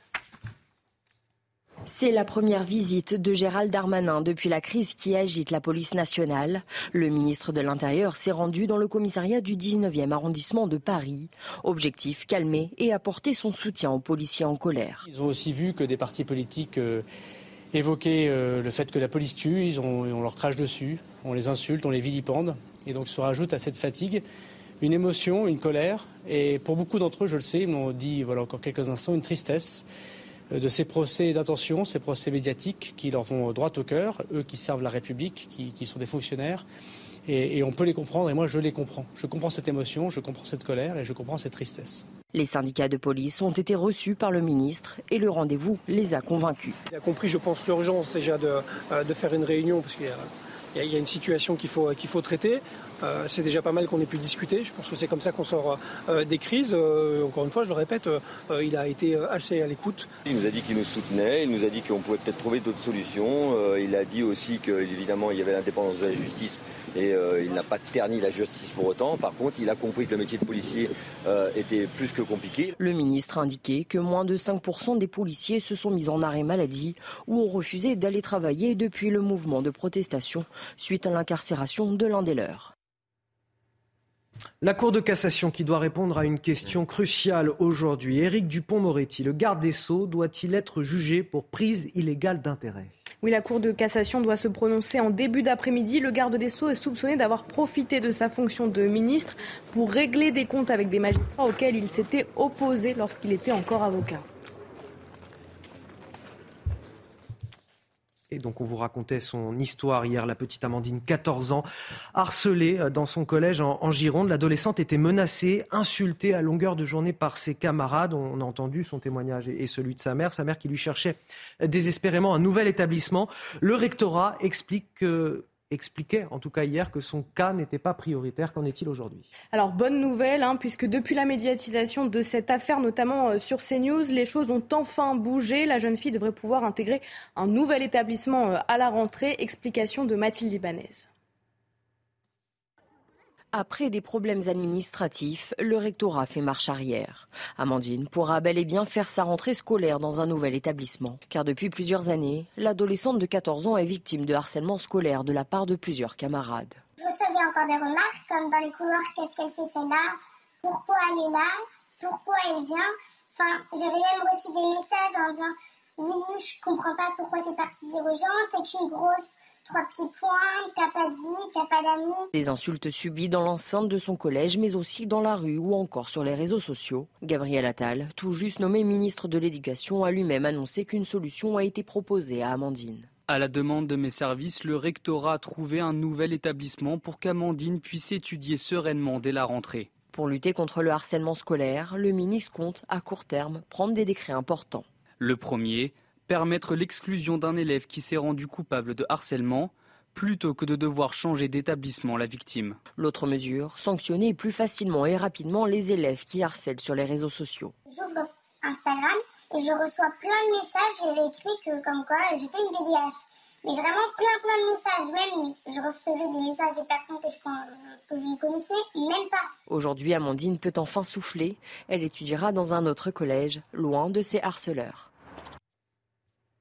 Cette information qui vient de nous parvenir, le ministre de l'économie et des finances Bruno Le Maire salue la performance remarquable de l'économie française au deuxième trimestre, économie qui a progressé de 0,5% du produit intérieur brut. Pour la première fois, dit-il, la croissance française est tirée davantage par les exportations que par la consommation des ménages. Voilà pour ce point économie. On va partir maintenant En Grèce, la Grèce qui fait face toujours à de violents incendies attisés par des vents forts et par la canicule au centre-est du pays, près de Volos, en proie aux flammes. Des évacuations ont été ordonnées après l'explosion d'un centre de munitions. Oui, hier, sept avions et trois hélicoptères ont été euh, déployés. Depuis le début des incendies dans le pays, au moins quatre personnes ont perdu la vie.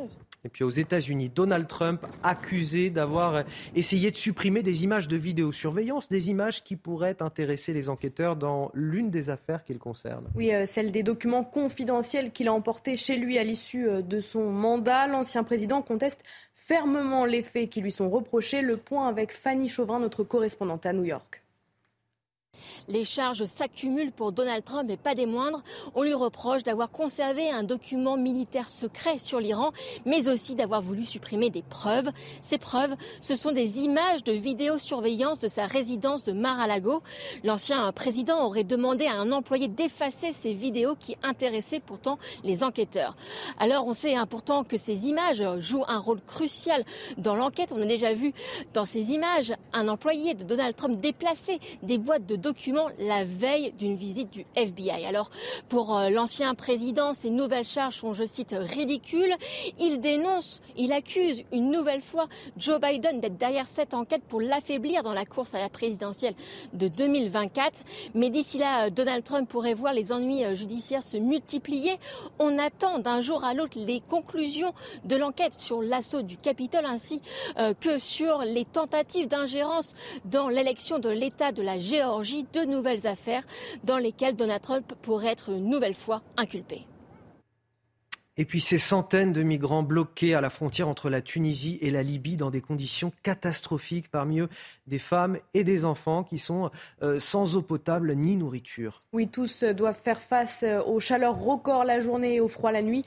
L'ONU a demandé hier euh, des solutions urgentes pour sauver ces migrants, ces migrants qui appellent au secours. Le récit est signé Godéric B. Une centaine de migrants bloqués dans la zone tampon de Razejdir entre la Libye et la Tunisie. Ils sont environ 140, dont des femmes enceintes et des enfants, à supplier de quitter ces lieux. Ils affirment être sur place depuis trois semaines dans ce campement de fortune à quelques mètres de la frontière libyenne. Nous ne savons pas où nous sommes. Nous souffrons ici, sans nourriture et sans eau. S'il vous plaît, je supplie l'ONU de venir nous aider, de nous sortir d'ici, de venir nous sauver de cet endroit. Nous mourrons de minute en minute. La Libye, qui peine à gérer plus de 600 000 migrants dans le pays, offre au compte-gouttes des vivres et des soins, mais refuse de les laisser entrer sur son territoire. Selon les témoignages, ces migrants, originaires d'Afrique subsaharienne, ont été emmenés ici par les autorités tunisiennes qui les empêchent de revenir sur leurs pas. Tout ce que nous savons, c'est que nous nous sommes retrouvés dans ce désert. Nous avons un petit garçon de deux ans, cela fait trois semaines que nous sommes ici, je n'ai pas vu mon enfant. Selon l'ONG Human Rights Watch, 1200 Africains ont été expulsés par les autorités tunisiennes vers des zones inhospitalières. La garde nationale tunisienne estime qu'au cours des six premiers mois de l'année, 800 migrants sont morts noyés au large de la Tunisie. Allez du sport avec une bonne nouvelle pour finir. Léon Marchand poursuit sa procession impériale aux 200 mètres 4 nages. Le nageur a remporté hier son troisième titre au championnat du monde au Japon. Oui, avec son chrono d'une minute 54 secondes 82 centièmes, nouveau record d'Europe. Léon Marchand euh, devient au passage le troisième meilleur nageur de tous les temps sur cette distance.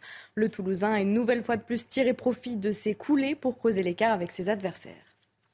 Allez, restez avec nous sur CNews. Dans un instant, à 8h15, Florian Tardif reçoit Loïc Le Floc Prigent, ancien président de GDF et dirigeant d'entreprise. A tout de suite sur CNews. 8h15 sur CNews. Dans un instant, on rejoint Florian Tardif et son invité Loïc Le Floc Prigent. Mais tout d'abord, le rappel de l'actualité, signé Marine Sabourin. Au Niger, alors que les militaires affirment avoir renversé le pouvoir, la France ne considère pas ce coup d'État comme définitif et demande la libération du président nigérien. Selon les militaires sur place, le président Mohamed Bazoum serait séquestré depuis plus de 24 heures. Le président Emmanuel Macron se serait entretenu avec lui affirmant que sa santé n'est pas mise en danger. Éric Dupont-Moretti sera-t-il bientôt jugé pour prise illégale d'intérêt? La Cour de cassation annoncera à 14h si elle confirme son, son, renvoi en procès. Le garde des Sceaux est soupçonné d'avoir profité de sa fonction de ministre pour régler des comptes avec des magistrats auxquels il s'était opposé lorsqu'il était encore avocat. Aux États-Unis, les procureurs fédéraux ont alourdi les charges pesant sur Donald Trump dans l'affaire de sa, sa, gestion négligente de documents officiels pour laquelle il était déjà inculpé. Il lui est reproché d'avoir essayé de supprimer des images de vidéosurveillance qui pourraient intéresser les enquêteurs. L'ancien président conteste fermement les faits qui lui sont reprochés. Allez, place à Florian Tardif et à son invité Loïc Lefloc, Prigent, ancien président de GDF et dirigeant d'entreprise.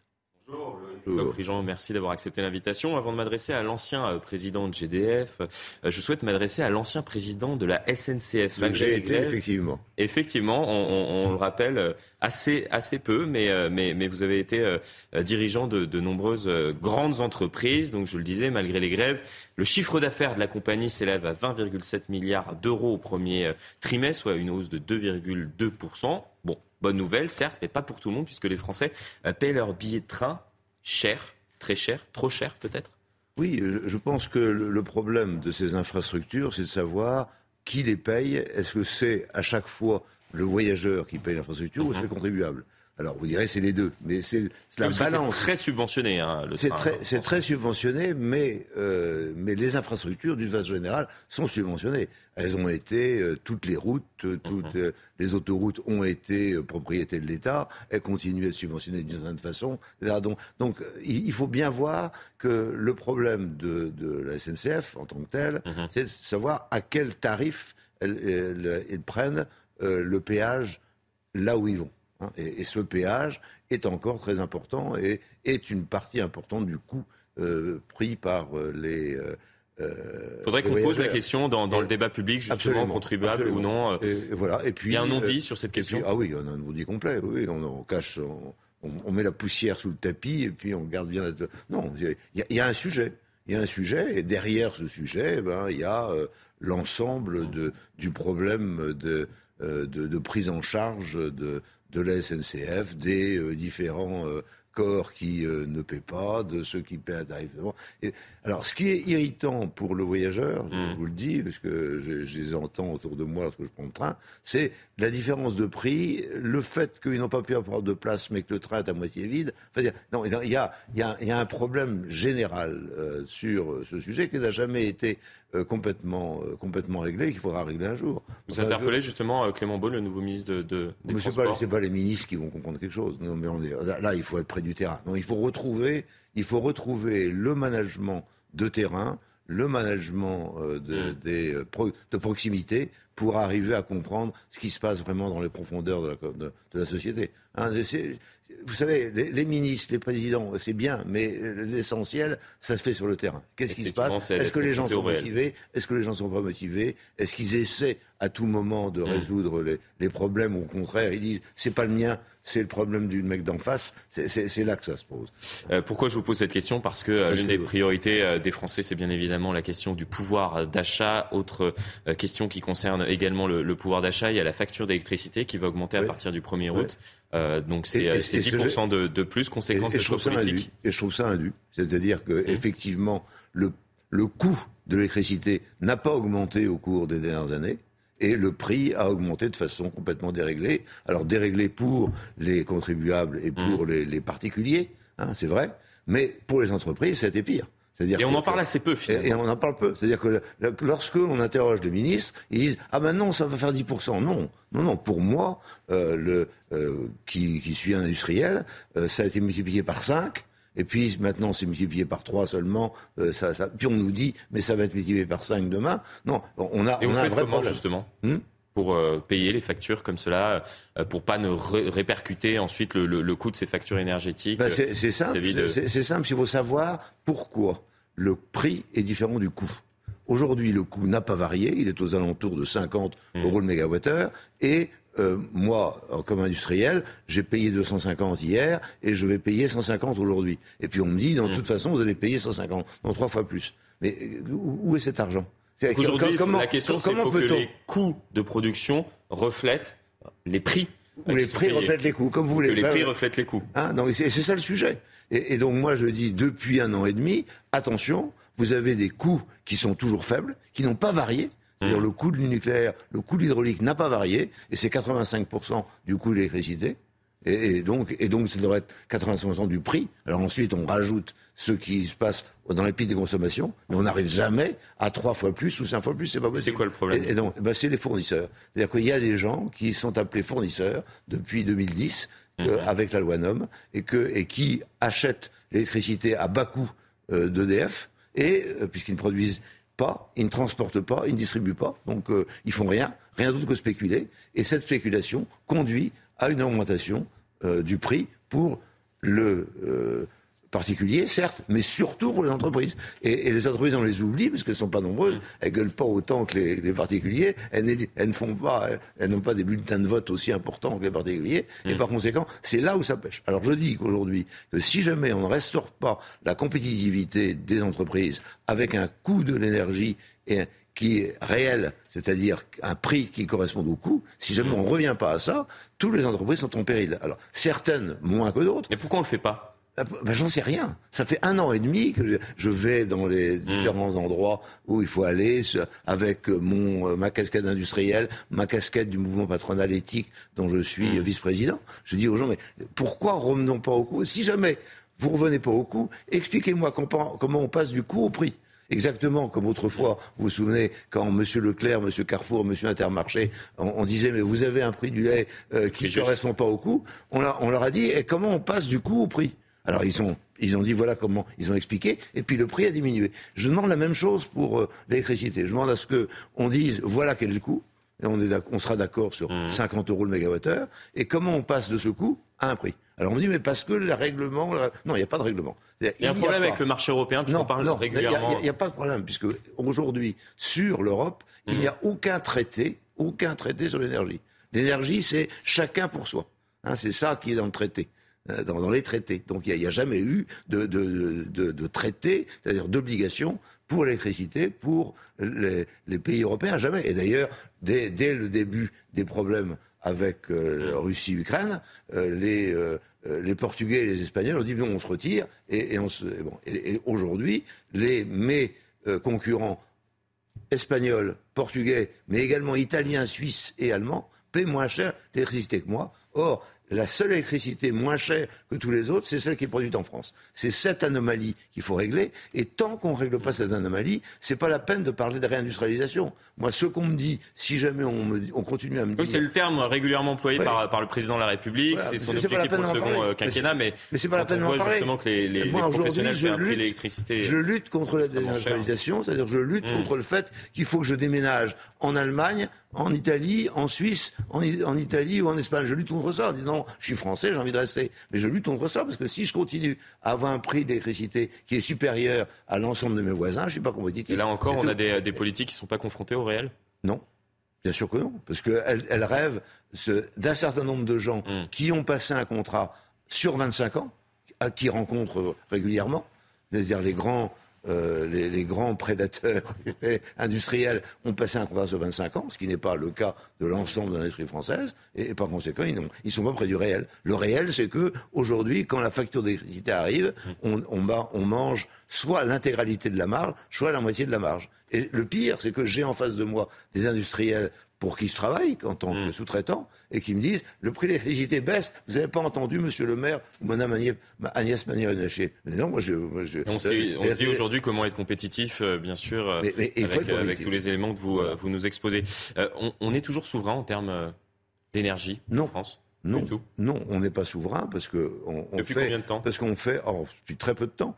C'est-à-dire qu'on est grossièrement, on est à euh, on était à 400 euh, TWh euh, dans, avec les, centrales nucléaires. Bon, ensuite, on a mal manœuvré avec les centrales nucléaires. Donc, on a eu un moment où on est passé de 400 à 300. Bon.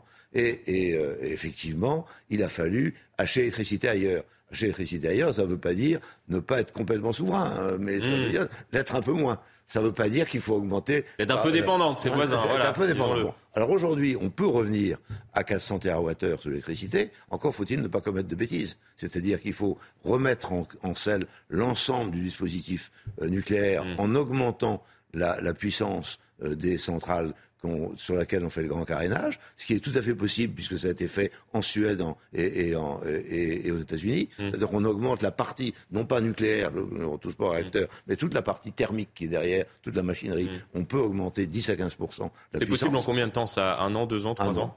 Ah non, ah non, non, c'est possible. Ça a été fait par les Suédois et par les, par euh, les Américains. Alors peut-être on est plus, plus idiot qu'eux et on va faire ça en 18 mois ou en deux ans. Mais euh, on peut être intelligent aussi, on peut faire ça vite. Il y a une question qui, qui m'intéresse également sur cette perte de souveraineté. Il y a eu une commission d'enquête qui s'est tenue à l'Assemblée nationale sur cette question. Plusieurs acteurs politiques ont été auditionnés, dont Manuel Valls, l'ancien Premier ministre, qui expliquait que la réduction de 50% du nucléaire n'était le résultat d'aucune études d'impact. C'est-à-dire qu'on a pris cette décision comme ça au doigt mouillé D'une façon générale, les, études d'impact ne sont pas faites au Parlement. Et c'est dramatique en ce qui concerne l'industrie, sur ce mm. sujet, comme tous les sujets environnementaux. Mais sur ce sujet-là, effectivement, aucune impact. C'était, c'était au doigt mouillé. On dit, oh, tiens, on a envie euh, le matin, tiens, on, va, on est à 75%, on va à 50%, sans aucune étude. Rien, rien, rien. Voilà. Certes, le gouvernement n'a pas bougé, certes le Parlement n'a pas bougé, mais ce que je regrette, c'est que les industriels n'aient pas bougé, eux, en disant mais qu'est-ce que c'est cette absurdité? Mmh. tout, le monde est coupable dans cette affaire, hein, parce que euh, il, faut, il faut bien voir qu'il faut que les organismes euh, de représentatifs du patronat euh, réagissent fortement à la situation aujourd'hui. Or, je n'entends pas aujourd'hui, je n'entends pas aujourd'hui les représentants du patronat officiel dire sur le plan de l'énergie, c'est inconcevable ce qui arrive aujourd'hui, le prix doit dépendre du coût. Le prix doit dépendre du coût. Alors les, les ministres le disent. Mais ce n'est pas relayé, ce n'est pas relayé par l'action. Il y a le dire et le faire. A, il pas relayé par l'action, mais ce n'est pas relayé non plus par les industriels qui ne se défendent pas. Et, ça, c'est un reproche. Et à cette époque, pourquoi, pourquoi avons-nous fait, avons-nous pris cette, cette, décision par idéologie Par idéologie, c'est un peu totalement. On a menti aux Français. On a menti, bien sûr. On a menti aux Français parce qu'on leur a dit les énergies renouvelables euh, intermittentes, c'est-à-dire solaire et éolien, vont résoudre le problème. Or, les énergies renouvelables, par définition, ce qu'on intermittentes et aléatoires, ne résolvent pas le problème des pics. Or, je vous ai montré tout à l'heure qu'en ce qui concerne hmm. l'électricité, le, problème c'est le pic. C'est pas le, fait d'avoir 300, 350, 400 TWh n'est pas un problème pour hmm. le, réseau euh, de, centrales nucléaires. on l'a vu cet hiver, notamment avec, euh, cette problématique-là. Ça, allait, mais mais il y a le pic. Alors comment on fait le pic? Ben, Le pic, on ne le fait pas avec l'éolien et on ne fait pas avec le solaire parce qu'on ne peut pas compter sur l'énergie intermittente et aléatoire pour dire, voilà, euh, euh, au mois de janvier, ça va marcher, parce que ça ne marche pas. Et en général, en janvier, euh, il y a un anticyclone et il y, a, moins de soleil, comme vous savez, mmh. ça c'est clair, et il n'y a, pas de vent parce qu'on est, on est sur l'anticyclone. Donc l'avenir, c'est le nucléaire L'avenir, c'est le nucléaire, l'hydraulique, et puis autre chose. C'est-à-dire que, euh, c'est-à-dire que dans les énergies euh, dites renouvelables, moi, je crois beaucoup à, à l'énergie issue des, de la méthanisation des produits agricoles et des déchets, mhm. euh, avec tout ce qui est fait aujourd'hui. On a aujourd'hui de l'ordre de 5 TWh sur 400, c'est pas beaucoup, mhm. émanant du, du gaz des méthaniseurs, mais on va pouvoir faire beaucoup mieux dans le futur. Donc je crois qu'il faut continuer d'investir, d'investir, d'investir. Mais, quand et réinvestir dans le nucléaire aussi. Et, réinvestir dans le nucléaire le plus tôt possible. C'est-à-dire réinvestir dans le nucléaire pour le, remettre les centrales effectivement en train, y compris celle de Fessenheim dont on pourrait euh, reparler parce qu'elle existe toujours. Et, puis. Ce serait euh, possible de, bien sûr, rouvrir? Bien sûr, bien sûr. Les, les, combien de temps? ben, deux trois ans, hein, parce que maintenant on a, euh, en décembre, on a fait un lavage qu'on n'aurait pas dû faire, mais les euh, Américains ont eu ce phénomène, ont été jusqu'à laver pour essayer de, convaincre qu'il fallait plus utiliser le nucléaire, et ils sont revenus sur euh, une centrale qui avait été lavée et ils ont réussi à la faire redémarrer. Donc il suffit de voir ce qui se passe. Or, c'est des centrales issues des brevets Westinghouse, donc c'est les mêmes. Donc on sait à peu près ce qu'il faut faire. Donc on peut revenir certainement dessus, mais il faut ouvrir Flamanville le plus rapidement possible, enfin, Flamanville 3, et il faut doper l'ensemble de la machinerie euh, thermodynamique mmh. euh, de, euh, des centrales nucléaires existantes. Et là, c'est possible aussi avec un investissement relativement précaire on parle, on parle beaucoup de, réinvestir dans, le nucléaire. Il y a eu un virage euh, idéologique de la part du président de la, on parle Beaucoup, mais on fait pas. Mais on fait peu. et, il y a une crainte dont on parle aussi assez peu. Et je souhaitais vous poser euh, cette question ce matin. C'est la perte en compétences. C'est-à-dire que comment va-t-on réussir à recruter euh, puis former le personnel qui va opérer dans le cadre de ces nouvelles centrales. Il y a eu beaucoup de progrès de fait dont on ne parle pas. Alors certes, au niveau de l'exploitant, c'est-à-dire d'EDF, le fait de ne pas avoir une nouvelle centrale qui arrive a fait qu'il y a une perte de compétences. C'est-à-dire, quand arrive une nouvelle centrale, on réapprend, on réapprend, on réapprend. Par contre, sur l'ensemble euh, des, autres, euh, c'est-à-dire euh, Framatome en particulier, mmh. Orano sur le combustible, et puis sur les sous-traitants, il y a eu cet effort. Pourquoi? Parce que nous avons continué à travailler avec les Chinois, nous avons travaillé avec les Anglais sur Hickley Point, et surtout, nous avons ouvert la centrale de Finlande, dont on disait qu'elle était complètement impossible à, faire. Bon, eh bien, on l'a réouverte et aujourd'hui, si la Finlande se porte bien euh, malgré hmm. l'absence de gaz russe, eh bien c'est grâce à, la centrale nucléaire que EDF euh, et l'ensemble euh, des sociétés françaises, dont Framatome, hmm.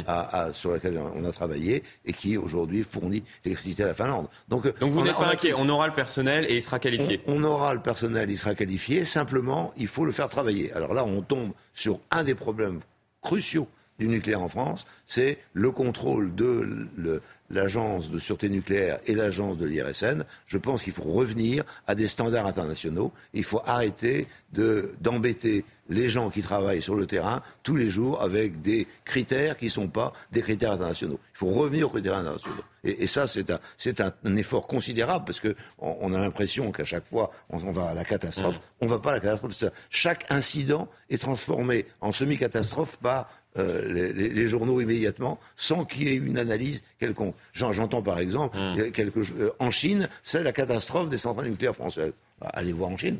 Allez demander aux Chinois si c'est une catastrophe. Aujourd'hui, heureusement, les centrales Avec nucléaires. aucun incident majeur à déplorer en France.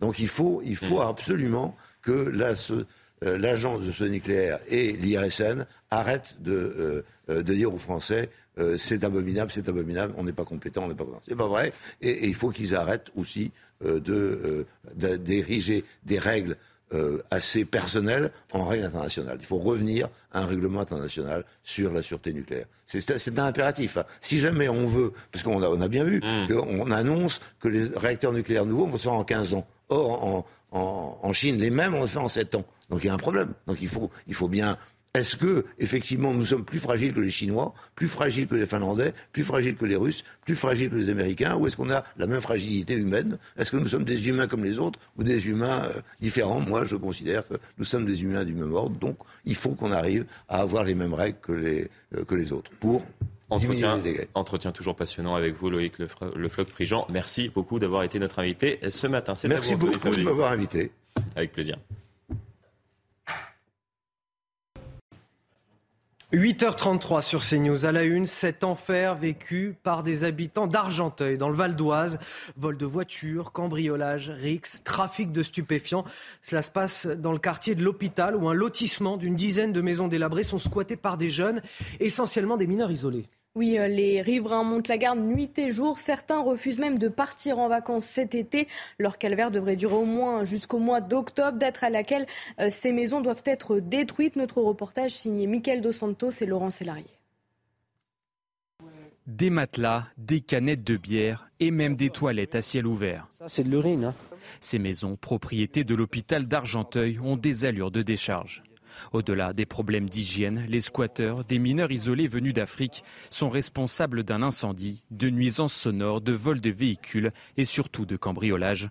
Ce riverain en a été victime. Il a décidé de se barricader. J'ai tout arraché, le clôture de, ma maison, le mur qui, euh, est vers la rue. Et j'ai train de monter les murs pour, le, pour la sécurité, parce que c'est normal, il faut bien que je prouve à ma famille comme quoi que je fais nécessaire. Il y a mon fils là qui est toujours au premier étage, là, il reste réveillé jusqu'à le matin pour euh, surveiller la rue aussi. Et moi pareil, euh, je suis au rez-de-chaussée, je fais la garde. Réunis sur WhatsApp, d'autres habitants ont tenté de les déloger de force avant octobre prochain, date de la destruction de ces maisons pour l'agrandissement de l'hôpital. En attendant, Georges lui a pris une décision radicale. Je suis obligé d'annuler une partie de mes vacances parce qu'on ne peut pas laisser en fait euh, nos logements sans personne. En centre-ville, ces mêmes squatteurs vendent également des cigarettes de contrebande, de la drogue et même des opioïdes. Contacté par téléphone, la mairie d'Argenteuil a assuré vouloir accélérer la destruction de ces maisons et augmenter les patrouilles de police. Propriétaire des lieux, l'hôpital de la ville, lui, n'a pas communiqué.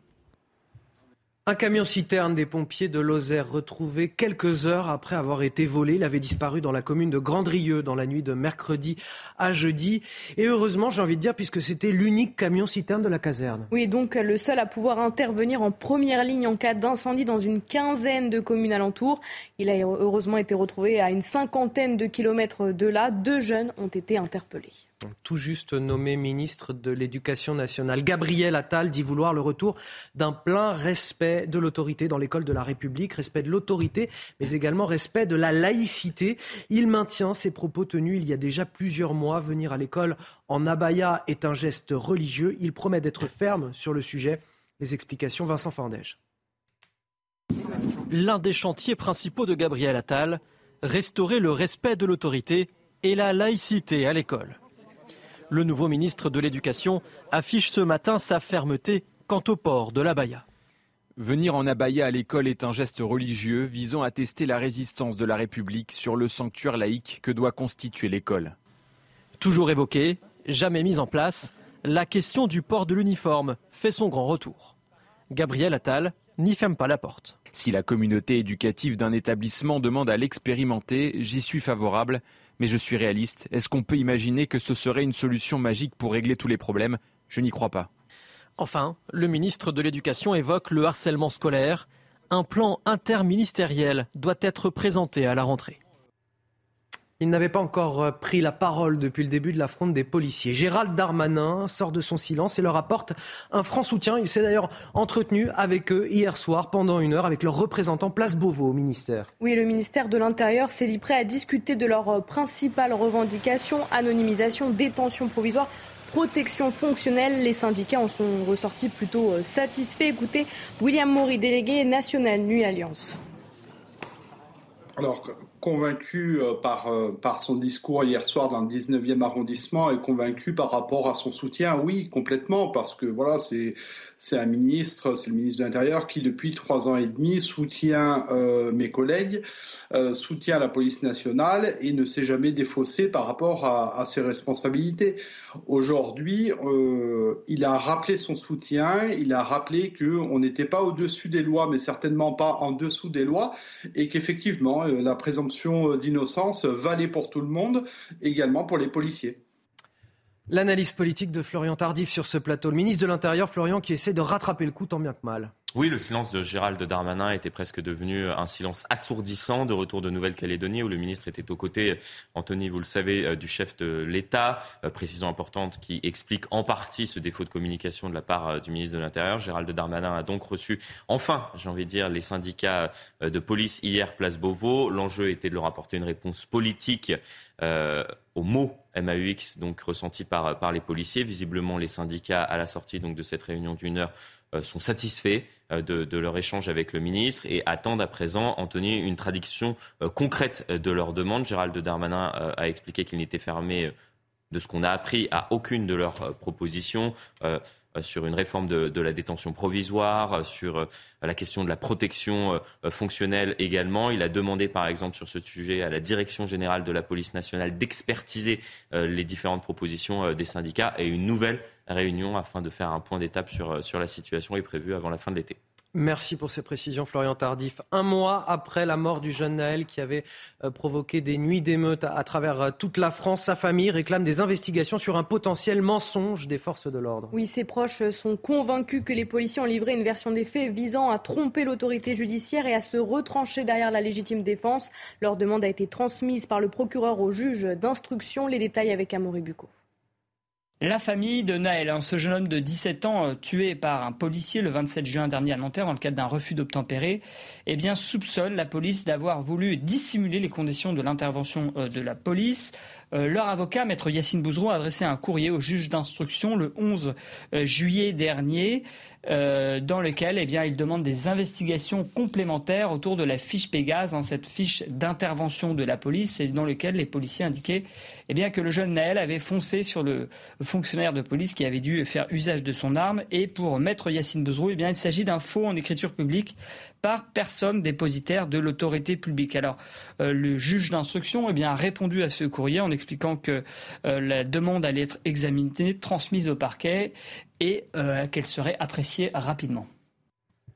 Autre affaire judiciaire, il écope de six mois de prison avec sursis probatoire ainsi que d'une obligation de soins, sanction prononcée contre un homme de 30 ans qui avait menacé d'égorger la première ministre Elisabeth Borne le mois dernier, des menaces proférées dans un formulaire en ligne sur le site internet de Matignon. Oui, en comparution immédiate, Cédric B a reconnu les faits et a invoqué des problèmes d'alcoolisme, de précarité et d'isolement social et professionnel. L'homme avait déjà été condamné pour des faits similaires à l'encontre d'un ex-employé.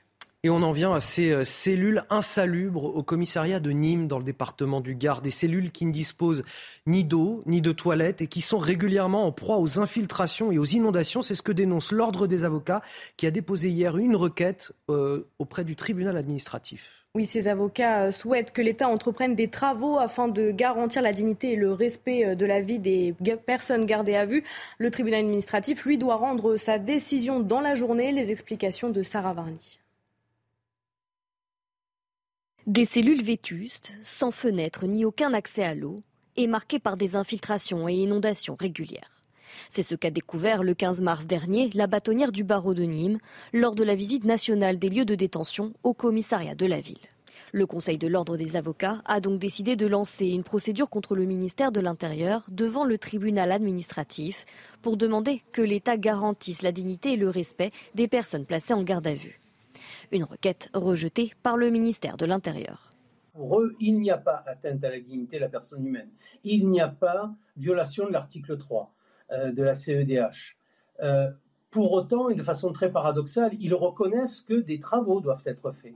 L'Ordre des avocats réclame une rénovation du commissariat de Nîmes, qui n'a connu aucun travaux depuis son inauguration en 2004. Une demande partagée par les policiers, qui depuis dix ans font remonter les problèmes d'évacuation et d'inondation des cellules de ce commissariat sommes très attentifs euh, aux, locaux. Euh, vous savez, dans les gardes à vue, euh, dans les gardes à vue, vous avez bien sûr le, le mise en cause, le garde à vue, et vous avez les policiers qui sont dans cette proximité et qui sont vigilants justement pour que les locaux restent propres. Dans la grande majorité des cas, les locaux sont, sont, conformes pour recevoir les mises en cause.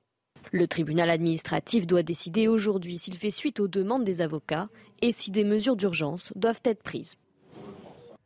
Allez, un mot d'économie avec cette bonne nouvelle pour la France. Elle enregistre une progression de son PIB de 0,5% au deuxième trimestre selon l'INSEE, une performance remarquable saluée par Bruno Le Maire. Pour la première fois, la croissance de notre pays est davantage tirée par les exportations que par la consommation. C'est ce qu'a ce dit le ministre de l'économie et des finances ce matin. Bon, malgré tout, on, vous en parlait déjà hier, les prix euh, des fruits et des légumes explosent 16% euh, en l'espace d'un an. Certains Français sont obligés de, renoncer à la consommation de fruits et légumes, et puis pour d'autres, ils déploient des, astuces, notamment en se rendant sur les marchés. Oui, par exemple, dans le 14e arrondissement de Paris, euh, certains attendent la fin du marché ou bien négocient les prix. Alors, comment faire face à cette augmentation? Réponse avec Régine Delfour, Augustin Donadieu et Florian Paume. Trois barquettes de framboises à 3 euros. Objectif, attirer des clients avec cette flambée des prix. Car le constat est sans appel. L'année dernière, on achète celui-là, c'est 1,99€ euh, pour le kilo. Là, c'est remonté 2,99€, 1 euro de plus. Alors, certains clients ont changé leurs habitudes d'achat. Avant, oui, j'achetais beaucoup et je me disais, euh, voilà, comme ça, finalement, ça pourrissait. Alors, autant maintenant, comme c'est un peu cher, on se contente de ce qu'il y a. D'autres préfèrent dénicher la bonne affaire, mais ils ont surtout quelques astuces pour payer moins cher. Je viens à la fermeture, c'est moins cher. Moi, je fais tout le tour. Là, je commence par le début jusqu'au bout là-bas et je constate que ici, c'est moins cher. Il y a encore ceux qui parviennent à négocier. En 10 ans, le prix des fruits a augmenté de 43%, celui des légumes de 73%. Allez, direction la Somme à présent, où un village d'un petit peu plus de 2000 habitants est privé d'Internet depuis désormais trois semaines. Résultat, il n'y a plus de terminal de paiement par carte bancaire, plus de poste et pour euh, certains habitants même, plus de téléphone. Oui, en cause le vol d'un câble que l'usine n'arrive pas à fournir. Les habitants se sentent coupés du monde et s'impatientent car la situation ne sera pas réglée avant un mois. Reportage de Pierre Emco, Florian Doré. Le récit est signé Tony Pitaro. Allô? Non, ça marche toujours pas. Nous n'avons pas de téléphone depuis le 3 juillet. Plus de téléphone, plus d'agences postales, plus de distributeurs de billets. Voilà comment vivent les habitants de cette commune de la Somme depuis plus de trois semaines. En cause, un câble en cuivre volé. Plus de 8 km de câbles qui ont été volés là, dans la région en deux semaines. Ça a été constaté par, les gens de Flessel qui n'avaient plus d'Internet. Ça leur prend 5 à 10 minutes pour voler de 2 à 3 km de câbles. Hein. Une période très compliquée à vivre pour les habitants, surtout pour les personnes âgées qui ont du mal à utiliser un téléphone portable. Internet, personnellement, je ne l'ai pas. Mais le téléphone, moi, ça me panique beaucoup. Hein. Parce que moi, je suis souvent en relation avec mes enfants qui sont sur Paris. Quand j'ai un petit coup de blues, comme on dit, je téléphone. Ça me rassure. Vous savez, quand on est à la campagne, c'est un sauveur, le téléphone. De son côté, l'opérateur annonce une réparation pour fin août. Une enquête est en cours. La situation s'améliore doucement sur le front des incendies euh, en Grèce. Depuis plus d'une semaine, je le rappelle, sur les îles touristiques grecques de Rhodes, de Corfou, de B, ainsi que dans le centre du pays, euh, de nombreuses forêts euh, brûlent, mais les pompiers restent vigilants. François-Xavier Freland, correspondant en Grèce sur place. Des incendies de, forêt toujours hein, teasés par des vents violents qui ont d'ailleurs déclenché cette série d'explosions impressionnantes jeudi dans un dépôt de, munitions de l'armée de l'air dans le centre de la Grèce. Ça s'est passé euh, du côté de Volos, donc au nord-est d'Athènes, où des incendies se sont déclarés mercredi. Une région pauvre, agricole, de tourisme vert avec un peu d'industrie. Et c'est justement à l'extérieur d'une importante base aérienne militaire à, Neankialos, à quelques kilomètres de Volos exactement, que les flammes ont provoqué ces grandes explosions qui ont littéralement brisé les fenêtres des maisons euh, autour. Aucun blessé à, à signaler, mais le site a été entièrement La télévision d'État ERT euh, a, a montré hein, des habitants du village eh bien, qui essayaient de fuir, euh, des images impressionnantes. On les voyait fuir sur des petits bateaux dans le, dans le port local. Et toutes ces images, évidemment choquantes, ajoutent un peu de stress, d'inquiétude ici, alors que les incendies touchent désormais les quatre coins du pays. Les incendies liés à des températures euh, caniculaires ces dernières semaines on le sait, mais euh, qui ont quand même fait euh, cinq morts, euh, dont deux pilotes de Canadair, et déclenché une énorme évacuation de touristes, notamment sur l'île de Rhodes et de Corfou. Heureusement, la Grèce semble sortir doucement des épisodes caniculaires avec des températures globalement en baisse. Des incendies favorisés par ces fortes chaleurs et on le sait d'ores et déjà, juillet sera le mois le plus chaud jamais enregistré sur la planète par l'ONU. L'ONU qui parle désormais de l'ère de l'ébullition. Oui, Antonio Guterres, le chef de l'organisation, a de nouveau appelé les dirigeants mondiaux à agir contre le changement climatique. Le détail avec Godéric B. Chaleur, sécheresse et incendie, les températures s'affolent autour du globe et les océans n'ont jamais été aussi chauds. Le constat de l'ONU est alarmant. Ce mois de juillet est le plus chaud jamais enregistré. L'Organisation météorologique mondiale des Nations Unies et l'Observatoire européen Copernicus estiment avoir suffisamment de données pour annoncer que juillet 2023 sera très certainement le mois le plus chaud jamais mesuré dans l'histoire humaine. Selon les données récoltées, ce record pourrait rapidement être battu. L'ère du réchauffement climatique est terminée l'ère de l'ébullition mondiale a commencé. L'air est irrespirable, la chaleur est insupportable et le niveau de profit des énergies fossiles et de l'inaction climatique est inacceptable. Selon un rapport du GIEC, le réchauffement planétaire tourne désormais autour d'1,2 degré au-dessus des niveaux préindustriels. Il pourrait atteindre 1,5 degré d'ici 2030 je voulais quand même finir cette émission sur quelque chose d'un petit peu plus chaleureux, vous mettre de la musique. Hôtel California des, Eagles, puisque le, chanteur du, groupe est, est, décédé. On l'a appris, euh, on l'a appris ce matin. Il est décédé à l'âge de 77 ans. On arrive à la fin de cette euh, émission. Merci infiniment Marine Sabourin d'avoir passé cette semaine euh, avec moi. Merci, merci à vous de m'avoir accueilli. Et une semaine remplie d'aventures. C'était, c'était très sympathique de, de, travailler avec vous. Vous avez une carrière qui vous attend devant vous exceptionnelle. Florian Tardif, merci euh, infiniment d'avoir été là ce matin. On vous souhaite une très bonne journée à tous euh, sur CNews. Vous restez avec nous. Dans un instant, on poursuit l'actualité avec l'heure des pros, Elliot Deval.